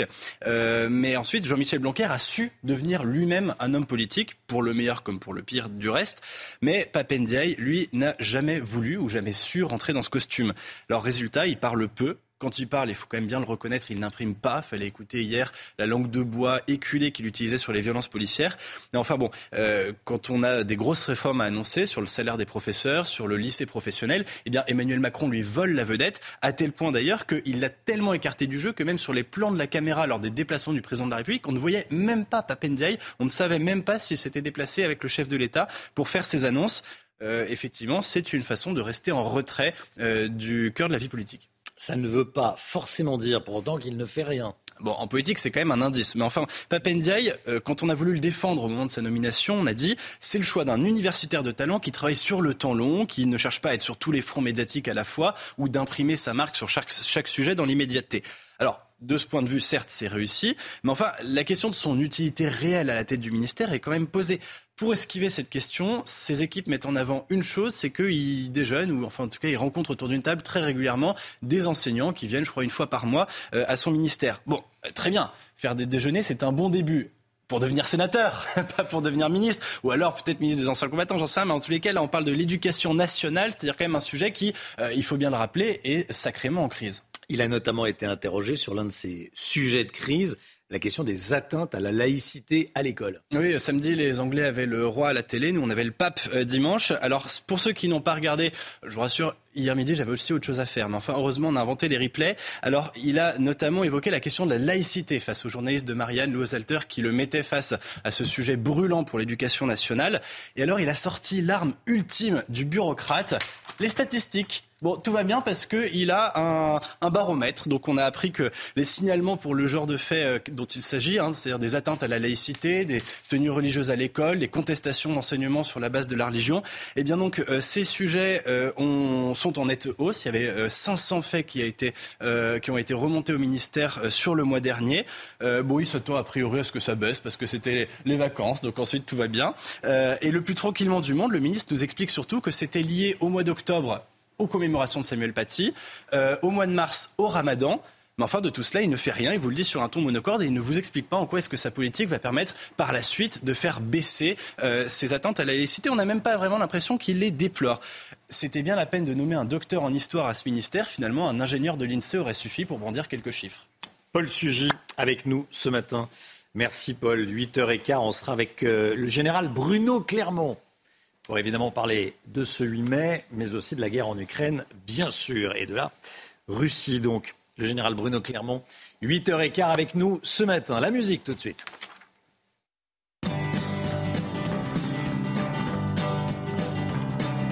Vous regardez votre programme avec Picolinos. Ed Sheeran sort un nouvel album, 14 clips d'un coup, et on a choisi pour vous ce clip en noir et blanc, Borderline.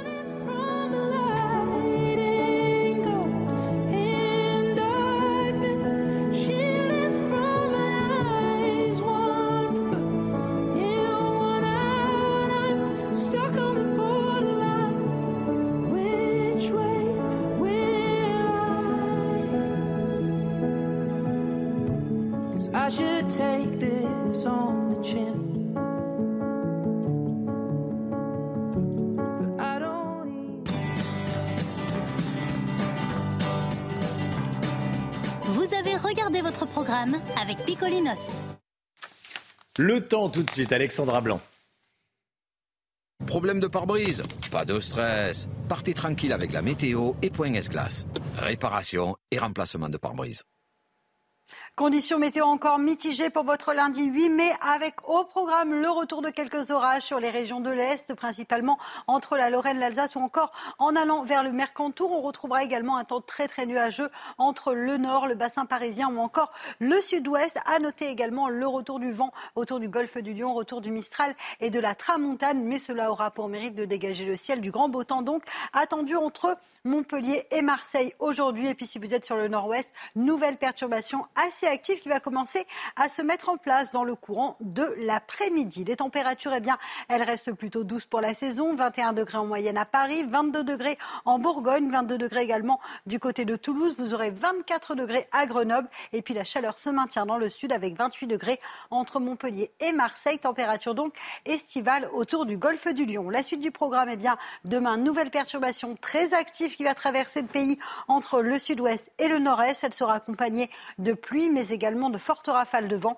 À l'arrière, on retrouvera localement euh, quelques orages et puis le temps va également s'ennuager autour du golfe du Lion avec en prime une baisse des températures prévue pour votre journée de mardi qui s'annonce particulièrement pluvieuse.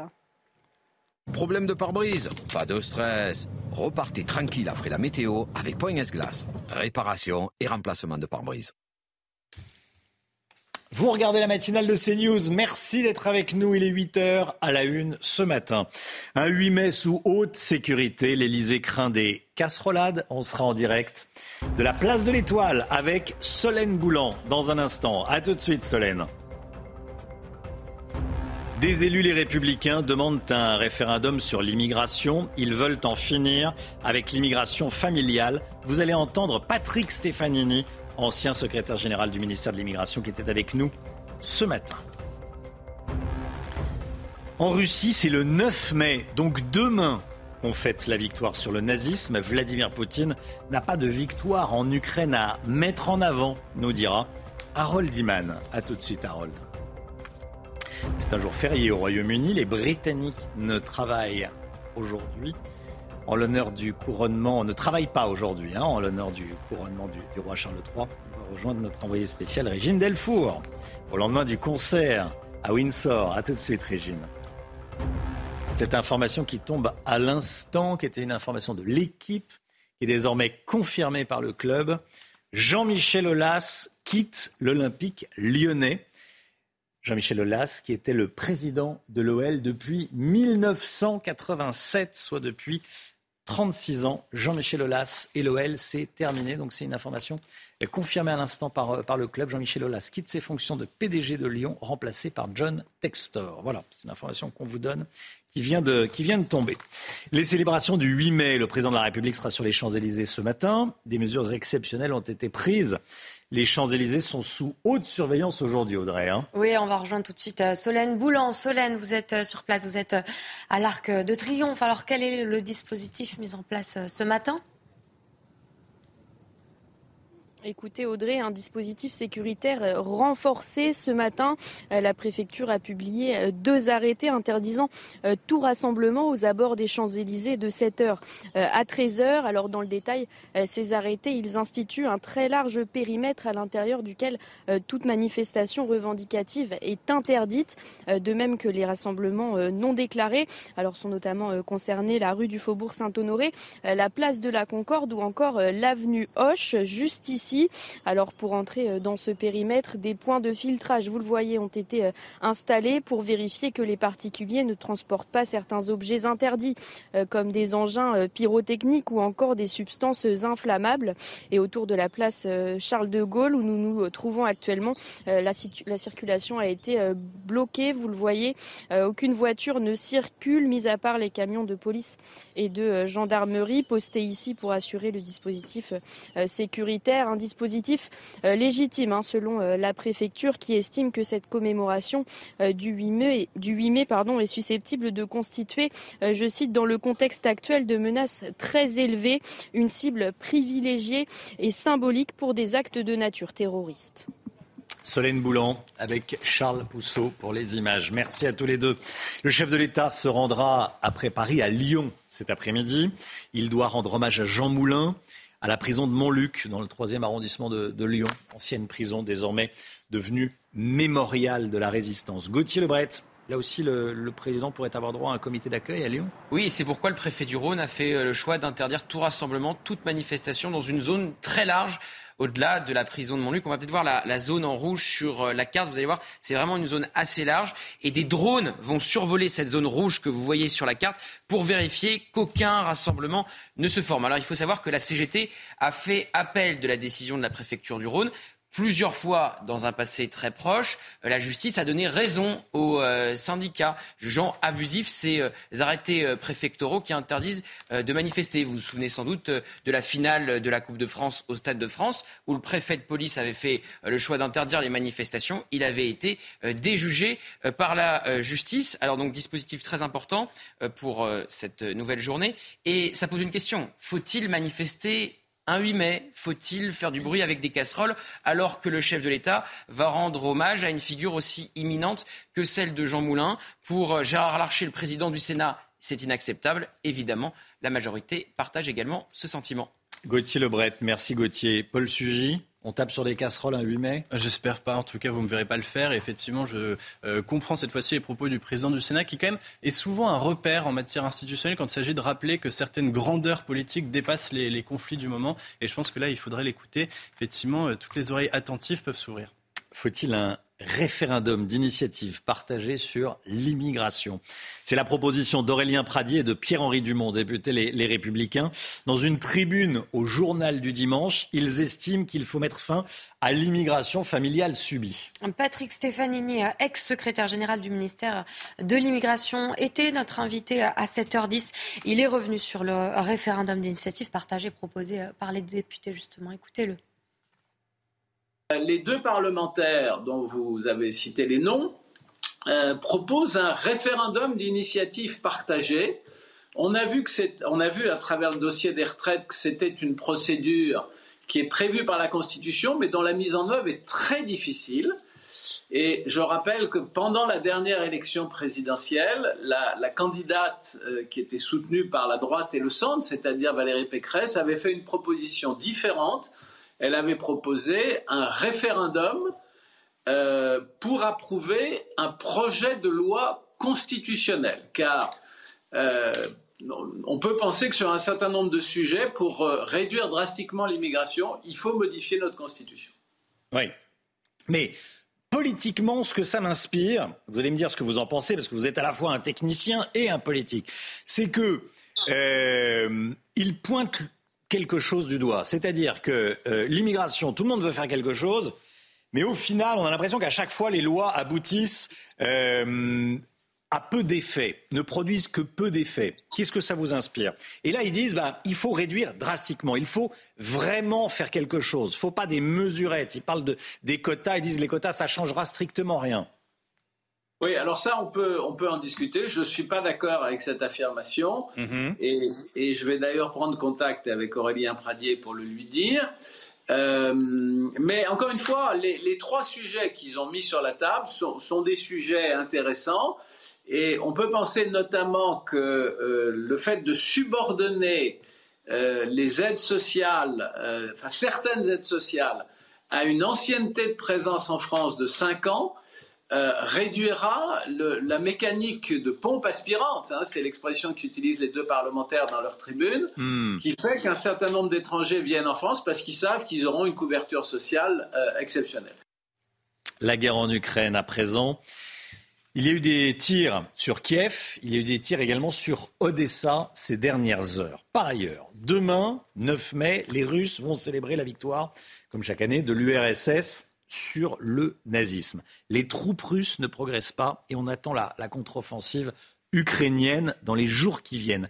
À quoi va ressembler ce 9 mai sur la place rouge, Harold Iman? Il y aura moins de quincailleries militaires et il y aura euh, l'absence de la marche du régiment immortel. C'est-à-dire que tous les descendants de quelqu'un qui est mort dans la guerre euh, défilent euh, partout dans l'ex-URSS et même dans d'autres pays comme la Bulgarie même, et on porte le portrait de son ancêtre. Et Vladimir Poutine lui-même défilait avec le portrait de son père.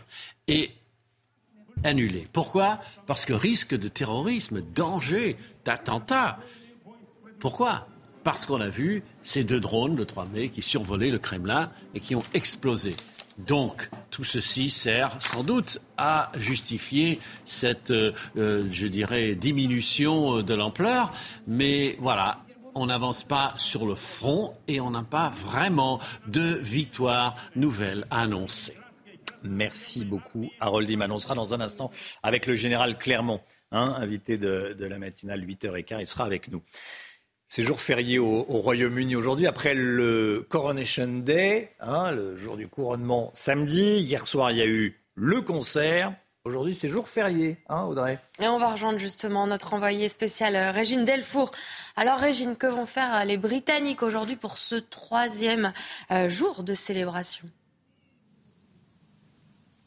Eh bien, écoutez, euh, beaucoup de Britanniques que nous avons pu rencontrer euh, ne vont pas euh, participer au Big Help. Hein, c'est ce, ce, journée de, de, bénévolat où les Britanniques sont donc invités à, à faire œuvre de charité auprès de plusieurs associations. Certains nous ont dit que des associations étaient fermées, qu'ils préféraient y aller d'autres jours dans la semaine et puis surtout dormir puisqu'il y a eu ce concert hier où ils étaient nombreux à être massés dans les jardins de Windsor puisque seulement 20 000 personnes été invités, dont 10 000 tirés au sort. Euh, trois euh, personnes, enfin trois personnalités euh, ont pu chanter, notamment Lionel Richie ou Katy Perry ou encore Andrea Bocelli, des, des messages aussi vidéo postés, notamment avec Tom Cruise qui pilotait un avion, un clin d'œil au roi Charles qui lui aussi a été pilote dans la Royal Air Force et puis ce dessin animé avec Winnie l'ourson, l'autre clin d'œil par rapport à la reine qui lors du jubilé en juin dernier avait euh, pris le thé lors d'un sketch avec Paddington qui avait fait beaucoup rire. Un moment aussi très émouvant, l'intervention du prince William qui a rendu hommage à son père en lui témoignant toute sa fierté, notamment sa fierté aussi par rapport à l'environnement. Il a parlé aussi de sa grand-mère qui, là où elle se trouve, doit être très fière et notamment par rapport à cet environnement, je voulais aussi souligner qu'il n'y avait pas eu de feu d'artifice puisqu'on connaît l'engagement euh, du roi Charles pour l'environnement. Donc ce sont des drones qui ont été utilisés pour euh, avoir euh, des, des représentations notamment d'animaux dans le ciel hier à Windsor. Merci beaucoup. Régine Delfour, en direct de, Windsor. 8h11, restez bien avec nous dans un instant une actualité moins heureuse, euh, moins heureuse que celle qui nous a euh, intéressé ce week-end, la guerre en Ukraine, le 8 mai 45, euh, l'armée. On sera avec le général Clermont dans un instant. À tout de suite.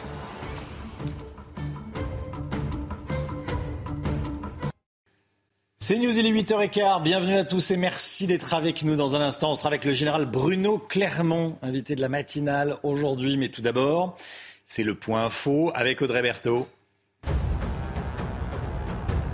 Un homme a été mis en examen et écroué après le viol d'une octogénaire la semaine dernière. Il s'agit d'un sans-abri de 29 ans, né en Algérie. Il était euh, déjà connu des services de la police. Pour rappel, les faits euh, avaient eu lieu à la Courneuve. La semaine dernière, une femme de 83 ans handicapée avait été violée à son domicile.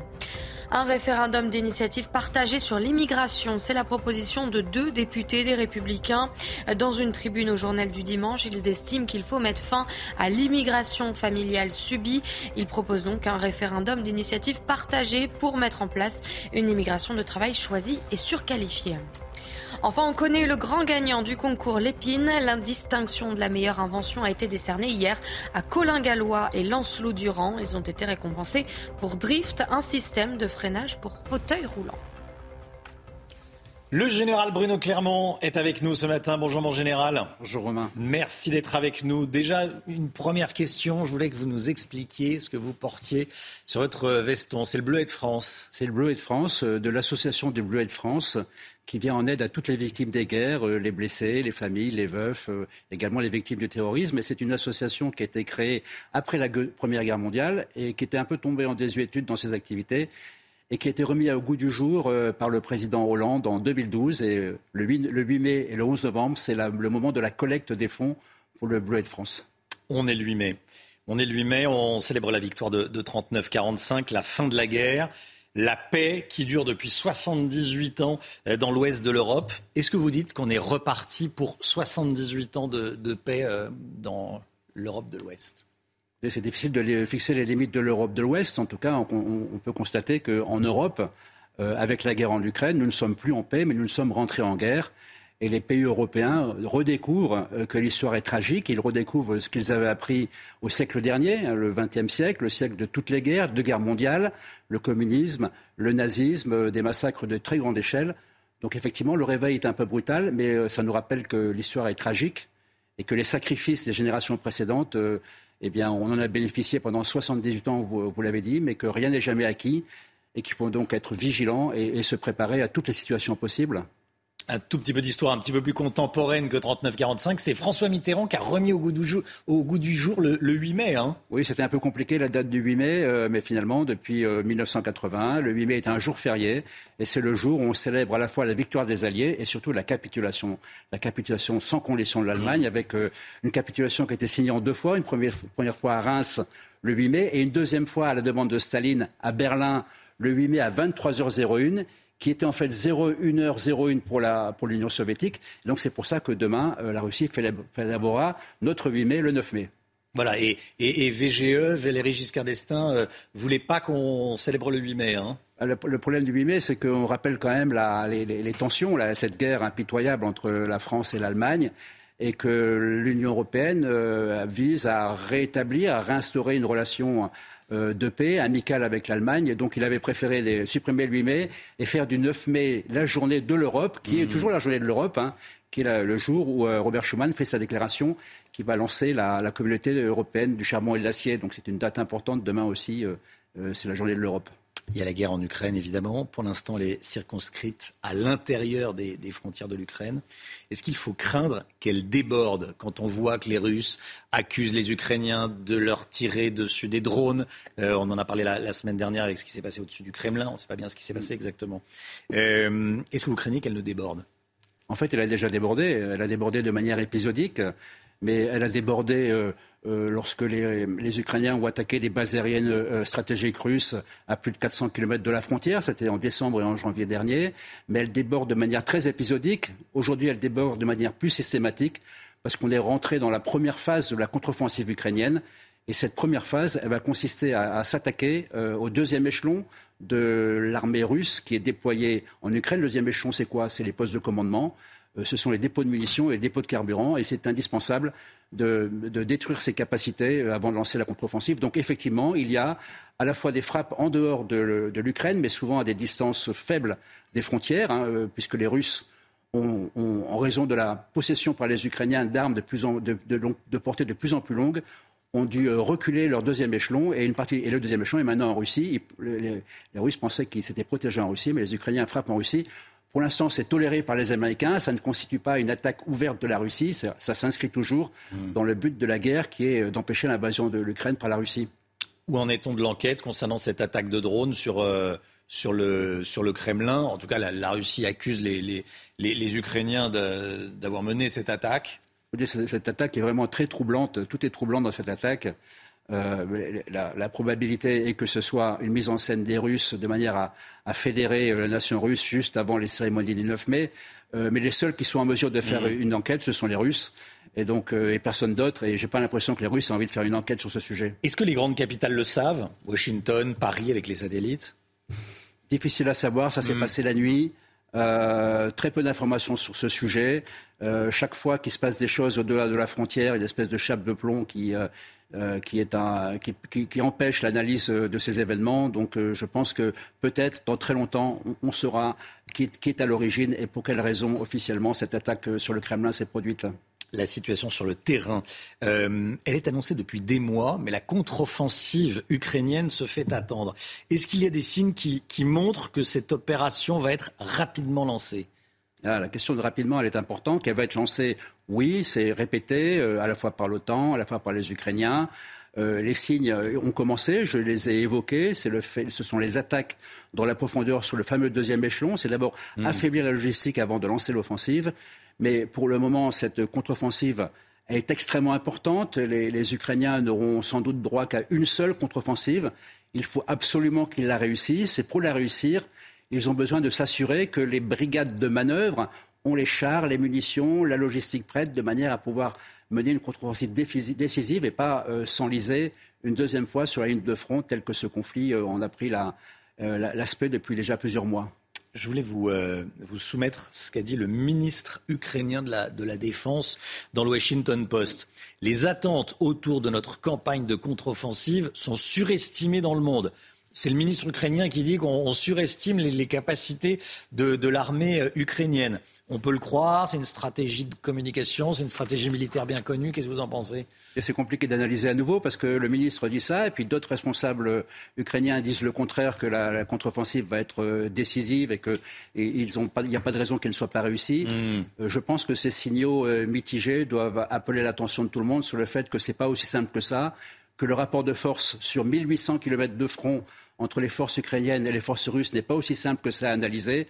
On ne connaît pas véritablement l'ordre de bataille côté ukrainien et l'ordre de bataille côté russe. Donc, à nouveau, euh, c'est effectivement la date du lancement de cette contre-offensive, la capacité des Ukrainiens à s'assurer du fait que leurs brigades de manœuvre, c'est-à-dire à peu près entre 50 et 100 000 hommes, sont prêtes à lancer une offensive qui percera le front russe de manière à regagner du territoire. Euh, ça reste le but. Le but, c'est de regagner du territoire. Les Ukrainiens ont perdu entre 16 et 20% du territoire. Hein, depuis le début de la guerre. Et pour ça, euh, c'est inacceptable pour les Ukrainiens. Donc cette contre-offensive vise à regagner du territoire. Donc la retarder, c'est aussi attendre que la météo s'améliore, parce qu'elle actuellement, on est toujours en période de dégel et les pistes sont difficilement praticables. Donc un certain nombre de conditions ne sont pas encore remplies, mais elle peut être lancée incessamment. Il n'y aura que des militaires ukrainiens qui vont la mener, aucun militaire étranger. On a parlé de pilotes formés euh, euh, en France, Alors il y a des brigades internationales, il peut y Mhm. avoir des, des pilotes avec des doubles nationalités mais qui sont ukrainiens. Euh, en ce qui concerne la formation de pilotes en France, à ma connaissance, il n'y a pas de formation de pilote en France pour piloter des avions de chasse. Il y a éventuellement la formation de pilote en France pour des missions comme apprendre les, les techniques d'appui aérien ou apprendre les techniques d'évasion euh, en cas de déjection. Euh, mais c'est tout ce que je sais de la formation des pilotes ukrainiens en France. On n'est pas passé au stade de livrer des Mirage 2000 euh, à l'Ukraine, pas plus qu'on est passé au stade pour le moment de livrer des F-16 à l'Ukraine. Hmm. Ni, ni des pilotes. Ni des pilotes. Alors, sur la question des pilotes, je reviens à la question de la brigade internationale, la question Oui. de la double nationalité. Il est possible que dans l'armée ukrainienne, parmi les pilotes ukrainiens, il y ait par exemple des pilotes qui soient à la fois ukrainiens et polonais et qui, euh, et qui, qui, étant polonais et Mm. ukrainiens, aient décidé de piloter des MiG-29 pour l'armée ukrainienne. Mais je n'ai pas d'informations particulières sur le sujet. Par contre, ce, que je, ce, ce dont j'ai la conviction, c'est que la prudence des Occidentaux est totale. Euh, L'engagement de forces euh, euh, de l'OTAN sous uniforme ukrainien me paraît euh, euh, prob- enfin, très improbable euh, compte tenu des enjeux de ce conflit. Hmm. Il y a de plus en plus d'attaques de drones. Ça, c'est un tournant dans le conflit ou pas? Alors l'arrivée des drones est effectivement un tournant majeur dans ce conflit. Ça, il y a deux éléments technologiques de ce conflit qui est un conflit plutôt à l'ancienne, un conflit terrestre, Oui. un- une espèce de guerre euh, de position d'artillerie et de chars. C'est l'utilisation des satellites euh, Starlink pour euh, euh, permettre d'avoir une communication efficace du côté euh, des Ukrainiens. Et c'est l'arrivée massive des drones, une arrivée massive qu'on avait déjà sentie dans la, dans la guerre du Haut-Karabakh entre l'Arménie et l'Azerbaïdjan. Et, et là, effectivement, c'est massif, l'arrivée des drones massifs, de tout type de drones. Mais il se trouve que c'est également massif du côté russe et que les Russes ont été capables, en quelques mois, également, de rattraper le retard qu'ils avaient dans ce domaine-là. Et les Russes et les Ukrainiens utilisent largement les drones pour faire trois choses recueillir du renseignement tactique, guider les tirs d'artillerie et enfin euh, frapper avec euh, des drones qui sont armés ou des munitions rôdeuses ou des munitions téléopérées qui sont un certain type de drones également. À Bakhmut, ce sont les mercenaires de Wagner qui, euh, qui mènent l'offensive, qui mènent le, le combat. Les mercenaires de Wagner qui ont finalement décidé de, de rester parce qu'ils ont obtenu de, de Moscou des, des munitions. Il y a eu cet appel bon, de, de le, le patron de Wagner, qui réclamait des, des munitions. Pourquoi est-ce que c'est Wagner qui mène l'offensive? Les, les Russes n'ont pas, assez de- ont pas assez de militaires. Ce sont des mercenaires, Wagner. Le choix a été fait, euh, je pense, par l'état-major russe euh, d'envoyer Wagner, donc Prigogine, qui est un, un- un proche de Poutine, qui Oui. était capable de lever une armée de 40 000 hommes, euh, qui n'a pas grand-chose à perdre, qui sont pour la plupart des, gens sortis de prison et qui obtiennent leur libération en allant combattre. Et effectivement, c'est Wagner qui mène le, combat à Bakhmut. Et, ce combat euh, est extrêmement sanglant et terrible pour Wagner, hein, dont la moitié des troupes ont été décimées en quelques mois. Demain, donc, euh, c'est le 9 mai, le jour choisi par, les Russes pour célébrer la, vi- la victoire du communisme, en tout cas contre, le, contre le nazisme. Vladimir Poutine n'aura pas de victoire ukrainienne à mettre en avant demain. Écoutez, il essayait d'avoir Bakhmut hein, comme victoire. Euh, il y a encore quelques heures pour y arriver, mais euh, Bakhmut n'est pas tombé officiellement, donc euh, il n'aura pas grand-chose à mettre sous la dent.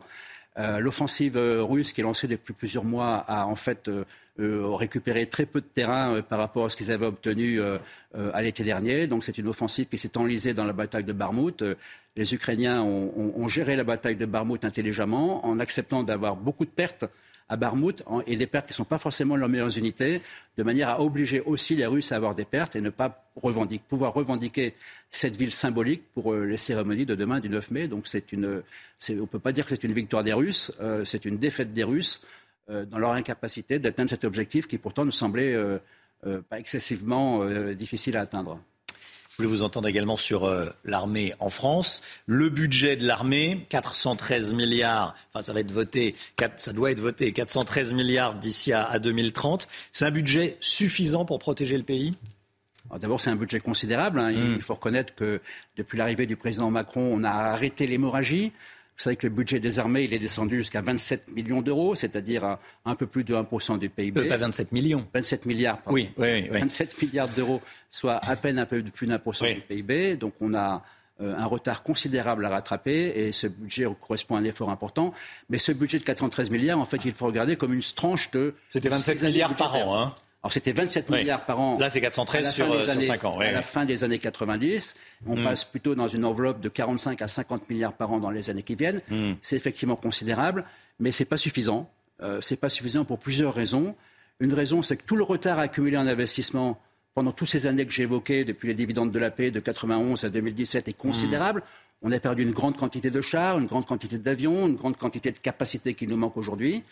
Euh, la deuxième raison, c'est que la guerre est devenue de plus en plus technologique et de plus en plus chère. Faire la guerre aujourd'hui, euh, ça nécessite de maîtriser des espaces nouveaux, l'espace, le cyber, euh, la guerre de l'information. Donc il faut des investissements massifs. Et puis enfin, le dernier point, c'est qu'il se trouve qu'on arrive à un moment important où il faut renouveler notre dissuasion nucléaire Hein, toutes nos composantes, la composante océanique et la composante aérienne, et ça nécessite un investissement majeur un horizon qui est bien au-delà de la LPM, puisque là on se situe entre 2035 et 2040. Ça fait en gros 50 milliards qui sont hypothéqués pour, une, pour la pérennité de notre dissuasion, qui ne sont pas utilisables pour faire la guerre tout de suite. En général, euh, avec ce budget, une question très concrète, on peut affronter une, une guerre de haute intensité en France ou pas? Le choix de ce budget n'est pas d'avoir une, une, armée, c'est pas d'augmenter le volume de nos armées, d'avoir une armée de masse, d'avoir plus de rafales, plus de chars, plus de canons. Parce qu'au moment du début de la guerre en Ukraine, on a dit que la France ne pouvait pas mener une guerre de haute intensité, qu'on tiendrait quelques jours et puis euh, on se ferait envahir. Alors, vous avez raison, on n'était pas en mesure de tenir une guerre d'intensité pour deux raisons. D'abord parce qu'on n'avait pas assez de munitions et il y avait des trous capacitaires importants. On a évoqué les drones, on peut évoquer la défense solaire, on peut évoquer l'artillerie longue portée. Euh, mais également, euh, on n'avait euh, pas assez de, quantité de tout ça. Donc là, le but de la LPM, ce n'est pas d'augmenter le, volume de nos capacités, c'est de les rendre cohérentes, mmh. c'est-à-dire d'être capable de faire la guerre avec tout ce qu'on a. Donc oui, effectivement, en 2030, à la fin de la LPM, alors que la, loi de programmation militaire, la, loi de programmation militaire est le cours de 2024. Mmh. En 2030, on sera en mesure d'avoir une armée capable de faire la guerre pour de haute intensité pour une durée raisonnable, plusieurs semaines, voire plusieurs mois, mais pas avant 2030. Entre 2024 et 2030, on ne sera toujours pas capable. On aura des moyens. Est-ce qu'on aura des militaires? Je fais référence à euh, cette étude qui montre qu'il y a beaucoup de militaires qui quittent l'armée avant euh, la fin de leur contrat et euh, beaucoup qui ne renouvellent pas leur contrat. L'armée a des difficultés à recruter. Ben, vous, avez, vous avez raison d'évoquer ce sujet. Euh, une capacité militaire, ça ne fonctionne que si vous avez euh, les ressources humaines pour les mettre en œuvre, la doctrine pour les entraîner, les munitions pour s'entraîner. Et aujourd'hui, notre armée française, c'est la plus petite de l'histoire de France. Hein. Notre armée française, c'est 207 000 militaires. On est 21e dans le rang des armées en taille, donc euh, une armée de taille réduite. Et pourtant, comme toutes les armées occidentales, on a du mal à recruter parce que le marché de l'emploi est compétitif, parce que les salaires sont faibles. Un militaire du rang engagé, il touche à peine le SMIC un sous-officier qui a deux, ans d'études, euh, qui a bac plus 2 et un an de formation, il touche aussi à peine plus que le SMIG, donc les salaires sont, faibles. Les militaires, en fait, euh, euh, restent lorsqu'ils ont des capacités d'entraînement suffisantes, des conditions de vie suffisantes, et toutes les armées occidentales sont touchées par ce phénomène, qui est aussi le phénomène de la génération Y, qui a tendance à zapper et à ne pas s'installer. Par contre, tous les militaires, tous les jeunes qui sont passés par l'armée, 3, 4, 5 ou 10 ans et n'ont pas de mal à trouver un travail par la suite parce qu'ils ont acquis un certain nombre de valeurs euh, aujourd'hui qui sont indispensables au monde du travail. Général Bruno Clermont avec nous ce matin. Merci mon général. Et bon 8 mai. Merci vous également. Bon 8 mai à nos militaires. Merci d'être euh, merci d'être venu sur le plateau de la matinale. La matinale qui continue tout de suite. CNews, il est 8h30. Merci d'être avec nous. Merci d'avoir choisi CNews pour démarrer cette journée un peu particulière, journée fériée. Et euh, on est le 8 mai. On célèbre la victoire de 39-45. L'équipe est là, comme tous les jours. On est avec Audrey Berthaud. On est avec Gauthier Lebret, Alexandra Blanc, Lomi Guillot, Harold Iman qui nous, euh, qui nous rejoint. Tout le monde. Qui, pardon? Donc, qui va rentrer dans le cadre. Qui va rentrer dans le cadre. Voilà, qui, qui, qui est rentré. Voilà, hop, qui est là. Ça va, Harold fait, vous écoutiez. Je pas passé devant la caméra. Vous écoutez, oui, vous n'êtes pas passé devant la caméra, c'est vrai, c'est ah. un bon point. Et vous écoutiez le général Clermont. Absolument, dans une pièce à côté. Dans une pièce à côté. Voilà. Allez, à la une ce matin, c'est une des informations que je mets en une ce matin. Un suspect a été mis en examen et écroué après le viol d'une octogénaire handicapée à son domicile de la Courneuve. Les faits ont eu lieu mercredi dernier, Audrey. Oui, pour rappel, deux hommes s'étaient introduits euh, au domicile de cette femme. Les détails de cette euh, histoire avec Jules Bédot et Thibault Marcheteau. C'est dans cette rue de la Courneuve, en Seine-Saint-Denis, que les faits ont eu lieu. Mercredi dernier, en fin d'après-midi, deux individus s'introduisent dans un domicile où habite une femme handicapée de 83 ans. Ne trouvant rien à dérober dans la maison, les deux malfaiteurs décident de violer l'octogénaire avant de se volatiliser dans la nature. Ses voisins ont du mal à réaliser la violence de ces actes.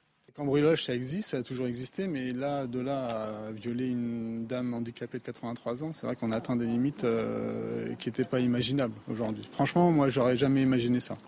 On vit dans un monde de fous. Rien ne m'étonne, franchement. C'est malheureux, mais rien ne m'étonne maintenant. C'est incroyable ce qui se passe. Dans cette rue calme en apparence, nombreux sont les domiciles équipés pour lutter contre les cambriolages, récurrents dans le quartier. Même nous, ici, on s'est fait voler quand on est parti en vacances. Un peu par là. Clac, clac, ils sont rentrés, ils sont montés. C'est très calme, donc personne ne fait attention, donc c'est plus facile pour eux pour voler, c'est vrai. La nuit, il n'y a pas beaucoup de passages. Et du coup, bah, on est soumis euh, au cambriolage et le quartier a été énormément euh, cambriolé en fait. Dès le lendemain des faits, la brigade anticriminalité interpelle un suspect âgé de 29 ans, déjà connu des services de police. Le second suspect, lui, est toujours en fuite. Voilà, et regardez les informations dont on dispose sur l'individu interpellé. Il s'agit d'un sans-abri de 29 ans, né en Algérie. Il est déjà connu de la justice pour des faits de vente à la sauvette et de travail dissimulé. Concernant le second suspect, il est actuellement toujours en fuite.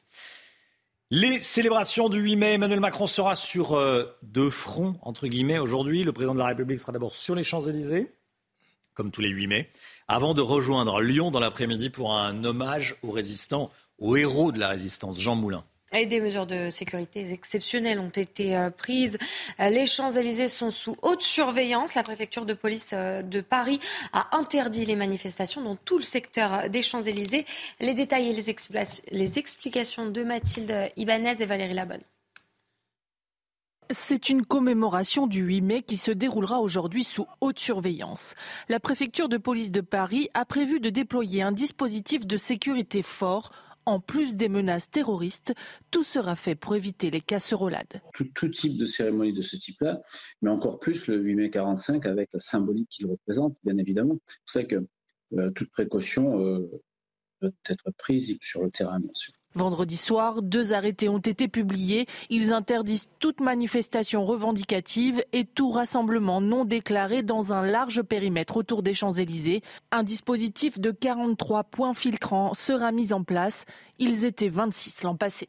Le président se rendra ensuite à Lyon cet après-midi pour un hommage à Jean Moulin. Le quartier autour du mémorial de Montluc a été bouclé. Il sera interdit de manifester dans un périmètre d'un kilomètre autour du site. Ces manifestants-là euh, bruyants, surtout lors d'une manifestation d'ampleur euh, historique comme le 1945, euh, peuvent être maintenus à l'écart dans une bulle éloignée euh, de manière à ce qu'ils puissent s'exprimer, mais sans toutefois avoir trop de répercussions sur le déplacement. L'Union départementale CGT du Rhône a déposé un recours en référé contre cette interdiction de manifester.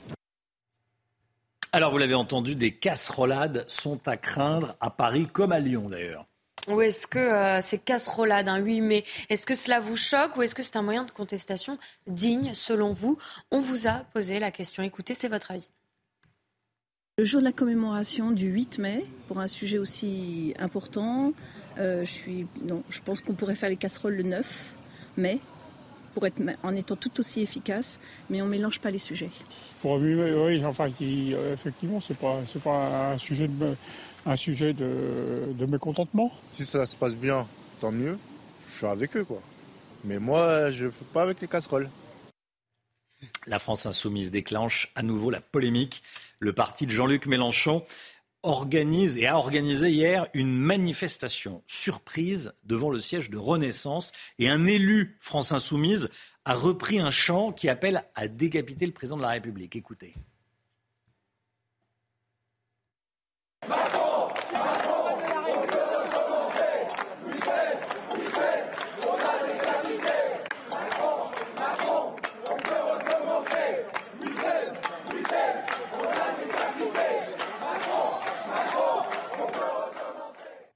Voilà, donc Louis XVI, on l'a décapité, euh, Macron peut recommencer. Gauthier Lebret, c'est un nouveau dérapage pour la France insoumise. Oui, alors c'est euh, effectivement cette manifestation sauvage, hein, manifestation surprise, a été organisée euh, hier par la France insoumise, notamment par le député Thomas Porte et l'homme qu'on a vu avec son écharpe au premier rang de cette image devant donc le siège de Renaissance. Vous voyez sur le plan large, là, avec l'homme avec la veste en cuir. Eh bien, c'est Christophe Prudhomme, donc conseiller régional Île-de-France LFI et représentant de l'association des médecins urgentistes de France. Il est donc urgentiste et à la fois élu insoumis. Et effectivement, eh bien, il reprend ce chant qui appelle à décapiter Emmanuel Macron. Alors, à se demander si les insoumis n'ont pas un problème avec la Révolution française. On connaît la passion d'Antoine Léaumont, député insoumis pour euh, Robespierre. Je vous disais que cette manifestation a été organisée notamment par Thomas Porte, qui a été exclu de l'Assemblée nationale après une photo qu'il a publiée sur son compte Twitter où il avait son pied sur un ballon à l'effigie euh, d'Olivier euh, Dussopt. Dans un autre genre, il y avait aussi un député euh, insoumis, un autre qui avait traité le ministre du Travail d'assassin. C'est toujours la même stratégie de la France insoumise, celle du euh, chaos, de l'outrance, du conflit euh, permanent. À croire qu'ils veulent faire le jeu du Rassemblement national et de Marine Le Pen qui a une toute autre stratégie. On sait que Jean-Luc Mélenchon rêve d'un second tour avec Marine Le Pen. Pourtant, à l'heure où on se parle, il n'a aucune chance de l'emporter. Merci beaucoup Gauthier Lebret. Voilà des menaces de, décapitation euh, proférée. Et ce n'est pas la première fois venant de la France insoumise et de ses représentants. Insoumis. Tiens, euh, si vous demandez ce que faisait le ministre de l'Intérieur ce week-end, la réponse, la voici. Regardez l'image. Gérald Darmanin était à Lisbonne. moi, je trouve, ça amusant. Euh, les ministres qui disent où ils ont passé leur week-end. Pourquoi pas hein Ceci dit, c'est plutôt, c'est plutôt sympathique. Pour le ministre de l'Intérieur, alors, ce que je pense, c'est qu'il a tweeté une fois qu'il est rentré, parce que euh, pour, pour d'évidentes raisons de, sécurité, il ne tweete pas euh, le vendredi soir quand il part en week-end. le Portugal a une chance. Il n'était pas là en sa qualité de ministre, donc il ne va pas déclencher de crise diplomatique avec le Portugal. Voilà, effectivement, il était là euh, à titre Contrairement à l'Italie. A priori. Allez, le nombre d'atteintes à la laïcité à l'école est en hausse. Environ 500 cas ont été recensés au mois de mars dans les écoles, les collèges et les lycées, hein, Audrey. Une hausse par rapport hmm. euh, au mois précédent, expliquée par le ramadan, selon le ministre de, l'Éducation nationale, Pape NDI. Valérie Labonne nous explique euh, tout cela. Plus de 500 cas ont été recensés au mois de mars selon le baromètre des atteintes à la laïcité mené chaque mois par le ministère de l'Éducation nationale. Une remontée habituelle au moment du ramadan selon le ministre. Comme d'habitude, Papendiaï est d'abord dans la minimisation.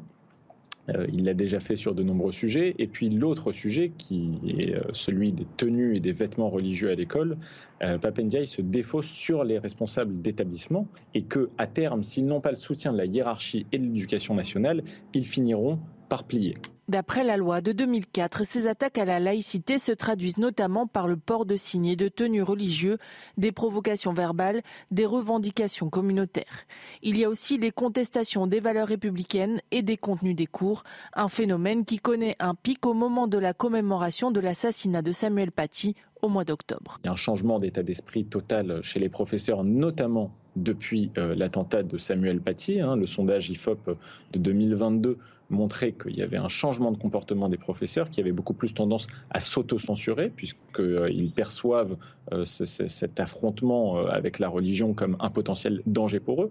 Et malheureusement, ils ont raison, donc ils doivent avoir le plein soutien de leur hiérarchie. D'après le ministère, ces chiffres devraient baisser au mois d'avril en raison des vacances de printemps. Dans le Vaucluse, un homme se serait précipité vers des gendarmes en brandissant un couteau une barre en fer et en criant Allah Akbar. Ça s'est passé hier après-midi dans la commune de Mornas, près d'Orange. Les gendarmes ont tiré sur cet homme qui les menaçait. Il a été hospitalisé.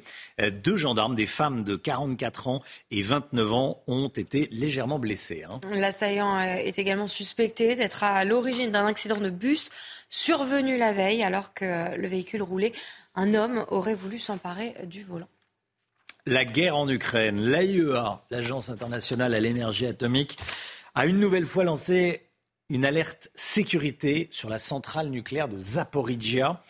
Même si les six réacteurs sont à l'arrêt, Harold Diman avec nous. Harold, dites-nous, il y a un vrai risque. Qu'est-ce qui se passe autour de Zaporizhia Eh bien, on se bat autour de Zaporizhia et depuis le premier jour, lorsque l'armée russe a euh, pris cette centrale la plus grosse d'Europe avec ses six réacteurs, alors euh, il y a toute une polémique. Est-ce que les Ukrainiens se sont accrochés trop longtemps euh, et ont attiré le tir sur eux-mêmes ou est-ce qu'ils ont contre-attaqué? Bref, on a eu beaucoup trop de tirs dans un endroit évidemment aussi euh, sensible. Et donc, à l'heure qu'il est, et, depuis déjà plusieurs mois, le président, le directeur de l'AIEA, qui s'appelle Raphaël Grossi, est allé sur place. Il a installé presque de force des observateurs de l'Agence internationale de l'énergie atomique qui euh, sonnent l'alarme à Zaporizhia. Vous voyez que Zaporizhia est côté russe, mais, mais de l'autre côté du fleuve, dans la vraie ville de Zaporizhia,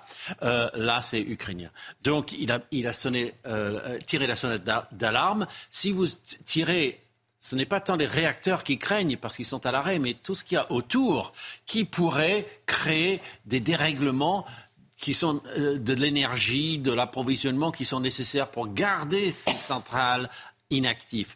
Et donc là, on court un danger énorme. Et déjà, 70 000 personnes ont été euh, évacuées par l'autorité russe tout autour, parce qu'on craint quelque chose dans ce pays qui a connu Tchernobyl. Merci beaucoup, Harold. Allez, on part euh, à Windsor. Windsor, où il y avait un concert hier soir pour fêter évidemment le, couronnement de Charles III et de Camilla. Certains euh, aujourd'hui vont se reposer, même si c'est la journée du bénévolat aujourd'hui. Voilà, les, Anglais sont invités à euh, faire du bénévolat. Bon, visiblement, d'après notre euh, envoyé spécial, Régine Delfour, c'est un succès tout relatif. En tout cas, elle a, a trouvé personne autour d'elle qui allait faire du bénévolat aujourd'hui. Allez, on regarde les images d'hier soir. Il y avait Katy Perry sur scène, il y avait Lionel Richie. Jolie robe en or. Une robe tout en or. Katy Perry également, euh, Audrey? Oui, il y avait. Là, on voit euh, ah, bah là, on voit Kate. Euh, Lionel Richie également, pardon. Kate qui porte un beau tailleur rouge d'ailleurs. Et bah, il y avait plus de 20 000 spectateurs. Lionel Richie, la petite Charlotte et le. Et oui, il y avait les et enfants. Il y avait les enfants, évidemment, qui adorent Katy Perry apparemment. Une petite touche d'humour?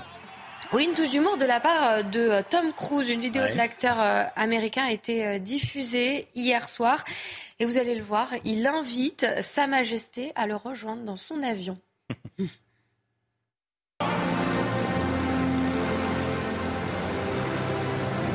Private to private, Your Majesty, you can be my wingman anytime. Voilà, c'est sympa, c'est sympa. Hein. il n'était pas là, mais il a envoyé un petit, un petit message vidéo. Euh, il y avait des drones également avec des images magnifiques. Regardez ce qui s'est passé. Des, euh, des formes d'animaux dessinées dans le ciel par des drones. Incroyable. Alors on vous montre depuis le début de la, la matinale cette image folle de, et un sentiment de légèreté. Je trouve ça fou. C'est très très beau. Cette baleine qui euh, s'envole dans le ciel. Voilà. Ce sont que des, que des drones. Un mot du concours Lépine, juste pour vous dire, euh, avant la santé, je trouve, ça important, que le concours Lépine, cette année, a été remporté par euh, deux inventeurs de drift, un système de freinage pour fauteuil roulant. Et c'est vrai que ça existe pour les vélos. Alors on a regardé depuis plus d'un siècle. Vous savez, de rétro-pédaler. Mmh. Rétro-pédale et ça freine. je faisais ça. Malheureusement, c'est encore un peu cher. Et là, c'est pour les, euh, les fauteuils roulants. Mhm. Alors effectivement, il va falloir trouver un industriel qui mette de l'argent pour le, pour le fabriquer et que ça arrive. Et arriver à se faire rembourser, que ce soit pris en charge. Et arriver à se faire rembourser, voilà, mhm. qu'il y, ait un modèle économique vertueux. Mais bon. C'est quand même mieux que les mains, parce que les pauvres, pour bah, bien sûr. sont obligés de se servir de leurs mains. L'un des deux inventeurs disait que devant son école d'ingénieur, il voyait quelqu'un en chaise roulante qui avait du mal à, freiner, euh, qui avait fini, il me semble, par tomber parce qu'il avait du mal à freiner dans, dans une rue en pente. Euh, on est en 2023. Voilà, bref, petit clin d'œil. Allez, 8h48, la santé avec le docteur Millot. Votre programme avec Groupe Verlaine. Installation photovoltaïque pour réduire vos factures d'électricité. Groupe Verlaine, connectons nos énergies. Docteur Millot avec nous, ça va Brigitte? Ça va. Avec le, de nombreux retours de vacances aujourd'hui, retour de week-end également. Vous allez nous expliquer pourquoi la plupart d'entre nous, pas tous, mais la plupart, changent de comportement quand ils sont au volant. Nombreux, pas dans le bon sens. nombreux quand même. je ne sais pas pourquoi Alexandra vous montre du doigt. non, elle, non, euh, non, vous. Ah. Euh, oui, effectivement, euh, ça relève carrément du Jekyll and Hyde. Quoi. Dès qu'on prend le volant, c'est un petit peu comme si on perdait la moitié de ses neurones.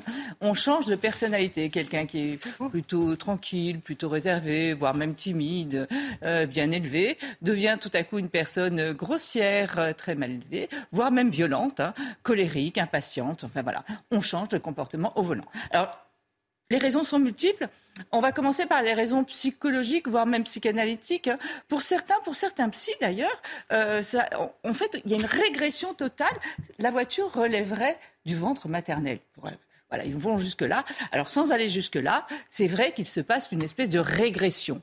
On retombe dans la petite enfance, et notamment une période de la petite enfance qui s'appelle la toute puissante toute puissance. C'est-à-dire qu'en fait, l'enfant, enfin le conducteur redevient un enfant, mais à ce moment-là de toute puissance, c'est-à-dire un tyran, un dictateur. Euh, il faut que, en fait, dès que vous prenez le volant, vous mettez le, contact et vous appuyez sur la pédale. Et la voiture, c'est génial, c'est puissant et c'est obéissant elle. Euh, donc, on se retrouve avec cet engin qui, normalement, vous permet d'être là, de décider vous.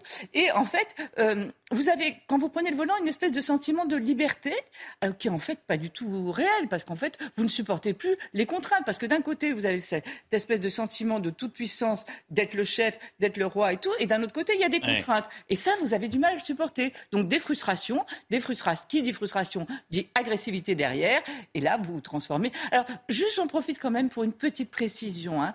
Le tyran, le dictateur euh, au volant de sa voiture, il est plus facilement tyran quand il est à l'intérieur d'un 4x4 avec des vitres teintées que lorsqu'il est dans une décapotable où là, non, il y a moins de changement de comportement. C'est étonnant, non? Donc c'est un tyran un peu pleutre, on va dire. il n'est pas très courageux finalement. Ça peut être des femmes aussi, hein Oui, oui, il y a des femmes aussi. Non, non, ah vous avez raison mais à chaque fois, je ne vais pas préciser une femme ou un homme, mais vous avez raison, euh, les deux peuvent changer, n'est-ce pas, Alexandra? Et, euh, et donc, il y a cette raison-là. Après, autre raison, on a transformé la voiture en une bulle qui ressemble un petit peu à votre maison. Hein. Vous avez tout dans la voiture quand vous rentrez dans votre voiture. Certaines se maquillent, euh, d'autres, euh, il y en a qui ont, euh, évidemment, il y a la radio, il y a le GPS, certains envoient des mails, il y en a même qui ont la télé. Enfin voilà. Et on est un petit peu comme chez toi. Il y en a même qui se nettoient le nez, on va dire. Enfin voilà, on a l'impression d'être dans sa bulle, totalement isolé des autres. Et en fait, l'alter ego n'existe plus. L'alter ego disparaît au profit de l'ego. Mmh. Je suis chez moi, et là, quand je suis chez moi, il ne faut pas qu'on s'approche. C'est chez moi, c'est ma voiture. C'est tout juste si ce n'est pas ma route d'ailleurs. Hein. Et on ne supporte pas que les autres s'en approchent. Il suffit qu'il y en ait un qui touche votre carrosserie, ça vous met dans une humeur incroyable, euh, en colère, etc. C'est vraiment ce sentiment-là, c'est chez vous. Et on ne doit pas euh, euh, vous doubler, on doit pas, on ne supporte pas l'injustice des autres. Enfin, on a l'impression que c'est une injustice, hein, quelqu'un qui vous double, quelqu'un qui va plus vite. Enfin voilà. Donc voilà tout ce qui se joue pendant le, quand on est dans une voiture. Ensuite, il y a cette espèce de sentiment, vous savez que le temps compte énormément. Euh, on est pressé par le temps tout le temps et tout. Et en voiture, quand on prend sa voiture, on se dit tiens là c'est la liberté, je fais ce que je veux et tout. Or non, on fait pas ce qu'on veut. Et la différence entre un sentiment de liberté et des contraintes, tout à coup un embouteillage par exemple, là on devient fou. Alors un camion benne devant, c'est terrible. et quelqu'un qui met deux secondes à démarrer au feu quand le feu passe au vert. Qu'est-ce que c'est que deux secondes dans une vie? Ça ne compte pas. Eh bien si, en voiture, la temporalité change. On klaxonne tout de suite s'il n'a pas démarré immédiatement dès que le feu est passé au vert. Vous voyez, c'est tout ça. Comment ça se soigne? Ça, se euh, bah, bah, soigne, c'est un vrai travail, un vrai travail sur soi, mais il faut vraiment arriver à relativiser. Après, non mais il se passe tellement de choses au volant. L'autre, par exemple, parce que attention, oreille chaste, s'abstenir, mais on devient très vulgaire. Et je ne sais pas si vous avez remarqué, mais pratiquement toutes les insultes, toutes les injures au volant relèvent de l'espèce de, puissance phallique de la voiture. C'est-à-dire qu'en fait, quand on est au volant, euh, quand on insulte quelqu'un, c'est toujours pour le dévaloriser, pour le déposséder de sa virilité. Alors, pour, encore une fois, bouchez-vous les oreilles, euh, certaines oreilles chastes. Pour les hommes, c'est généralement pédé, enculé. Eh Et pour les femmes, c'est putain, mal baisé. Euh, ça relève toujours de ça. Et en fait, c'est une manière de dévaloriser l'autre et surtout de se rassurer soi. Parce qu'il ne faut pas oublier qu'en voiture, vous, vous conduisez bien. En revanche, les autres ne savent pas conduire. Euh, c'est toujours les hmm. insultes. Mais où est-ce qu'il a eu son permis? C'est pas se garer. Ça en arrive même jusqu'à ah j'en étais sûre, c'est une femme. Enfin voilà, on a on a tout ce genre de raisonnement qui se passe en voiture. Et il y a d'autres conflits qui se jouent parce que maintenant, en fait, le problème de la voiture, c'est que les réseaux routiers n'ont pas augmenté. En revanche, le nombre de voitures, c'est quand même 40 millions. Plus vous mettez d'individus, d'êtres humains au même endroit, plus il y a de frustration et donc d'agressivité. Après, il y a d'autres conflits qui se jouent le conflit écolo, par exemple, avec les nouveaux modes, euh, les, vélos, etc. Euh, le pro de l'automobile qui est dans son 4x4 contre l'écolo. Donc là aussi, ça se joue. Après, il y a euh, citadins rural. Retourne dans ta mmh. campagne, toi, va apprendre à conduire, enfin, etc. Donc voilà un nombre de choses incroyables qui se jouent dès qu'on est au volant. Alors, petit conseil, apprenez à relativiser tout ça, mettez de la musique douce et surtout, n'oubliez pas, si vous êtes en voiture de retour de vacances ou de week-end avec vos enfants, ne leur montrez pas le mauvais exemple. C'était votre programme avec Groupe Verlaine. Isolation par l'extérieur avec aide de l'État. Groupe Verlaine, connectons nos énergies. 9h05, merci d'avoir choisi CNews pour démarrer cette journée, cette semaine. On se retrouve demain matin dès 5h55. Dans un instant, c'est l'heure des pros avec, roulement de tambour, Julien Basquet aujourd'hui. Et, euh, et, voilà, il y a tous les programmes de CNews sur cnews.fr, vous le savez. Et à 21h, il y a le meilleur de l'info avec Olivier Benkemoun. Vous retrouvez tous les meilleurs moments de, de la journée. Belle journée à vous, à demain.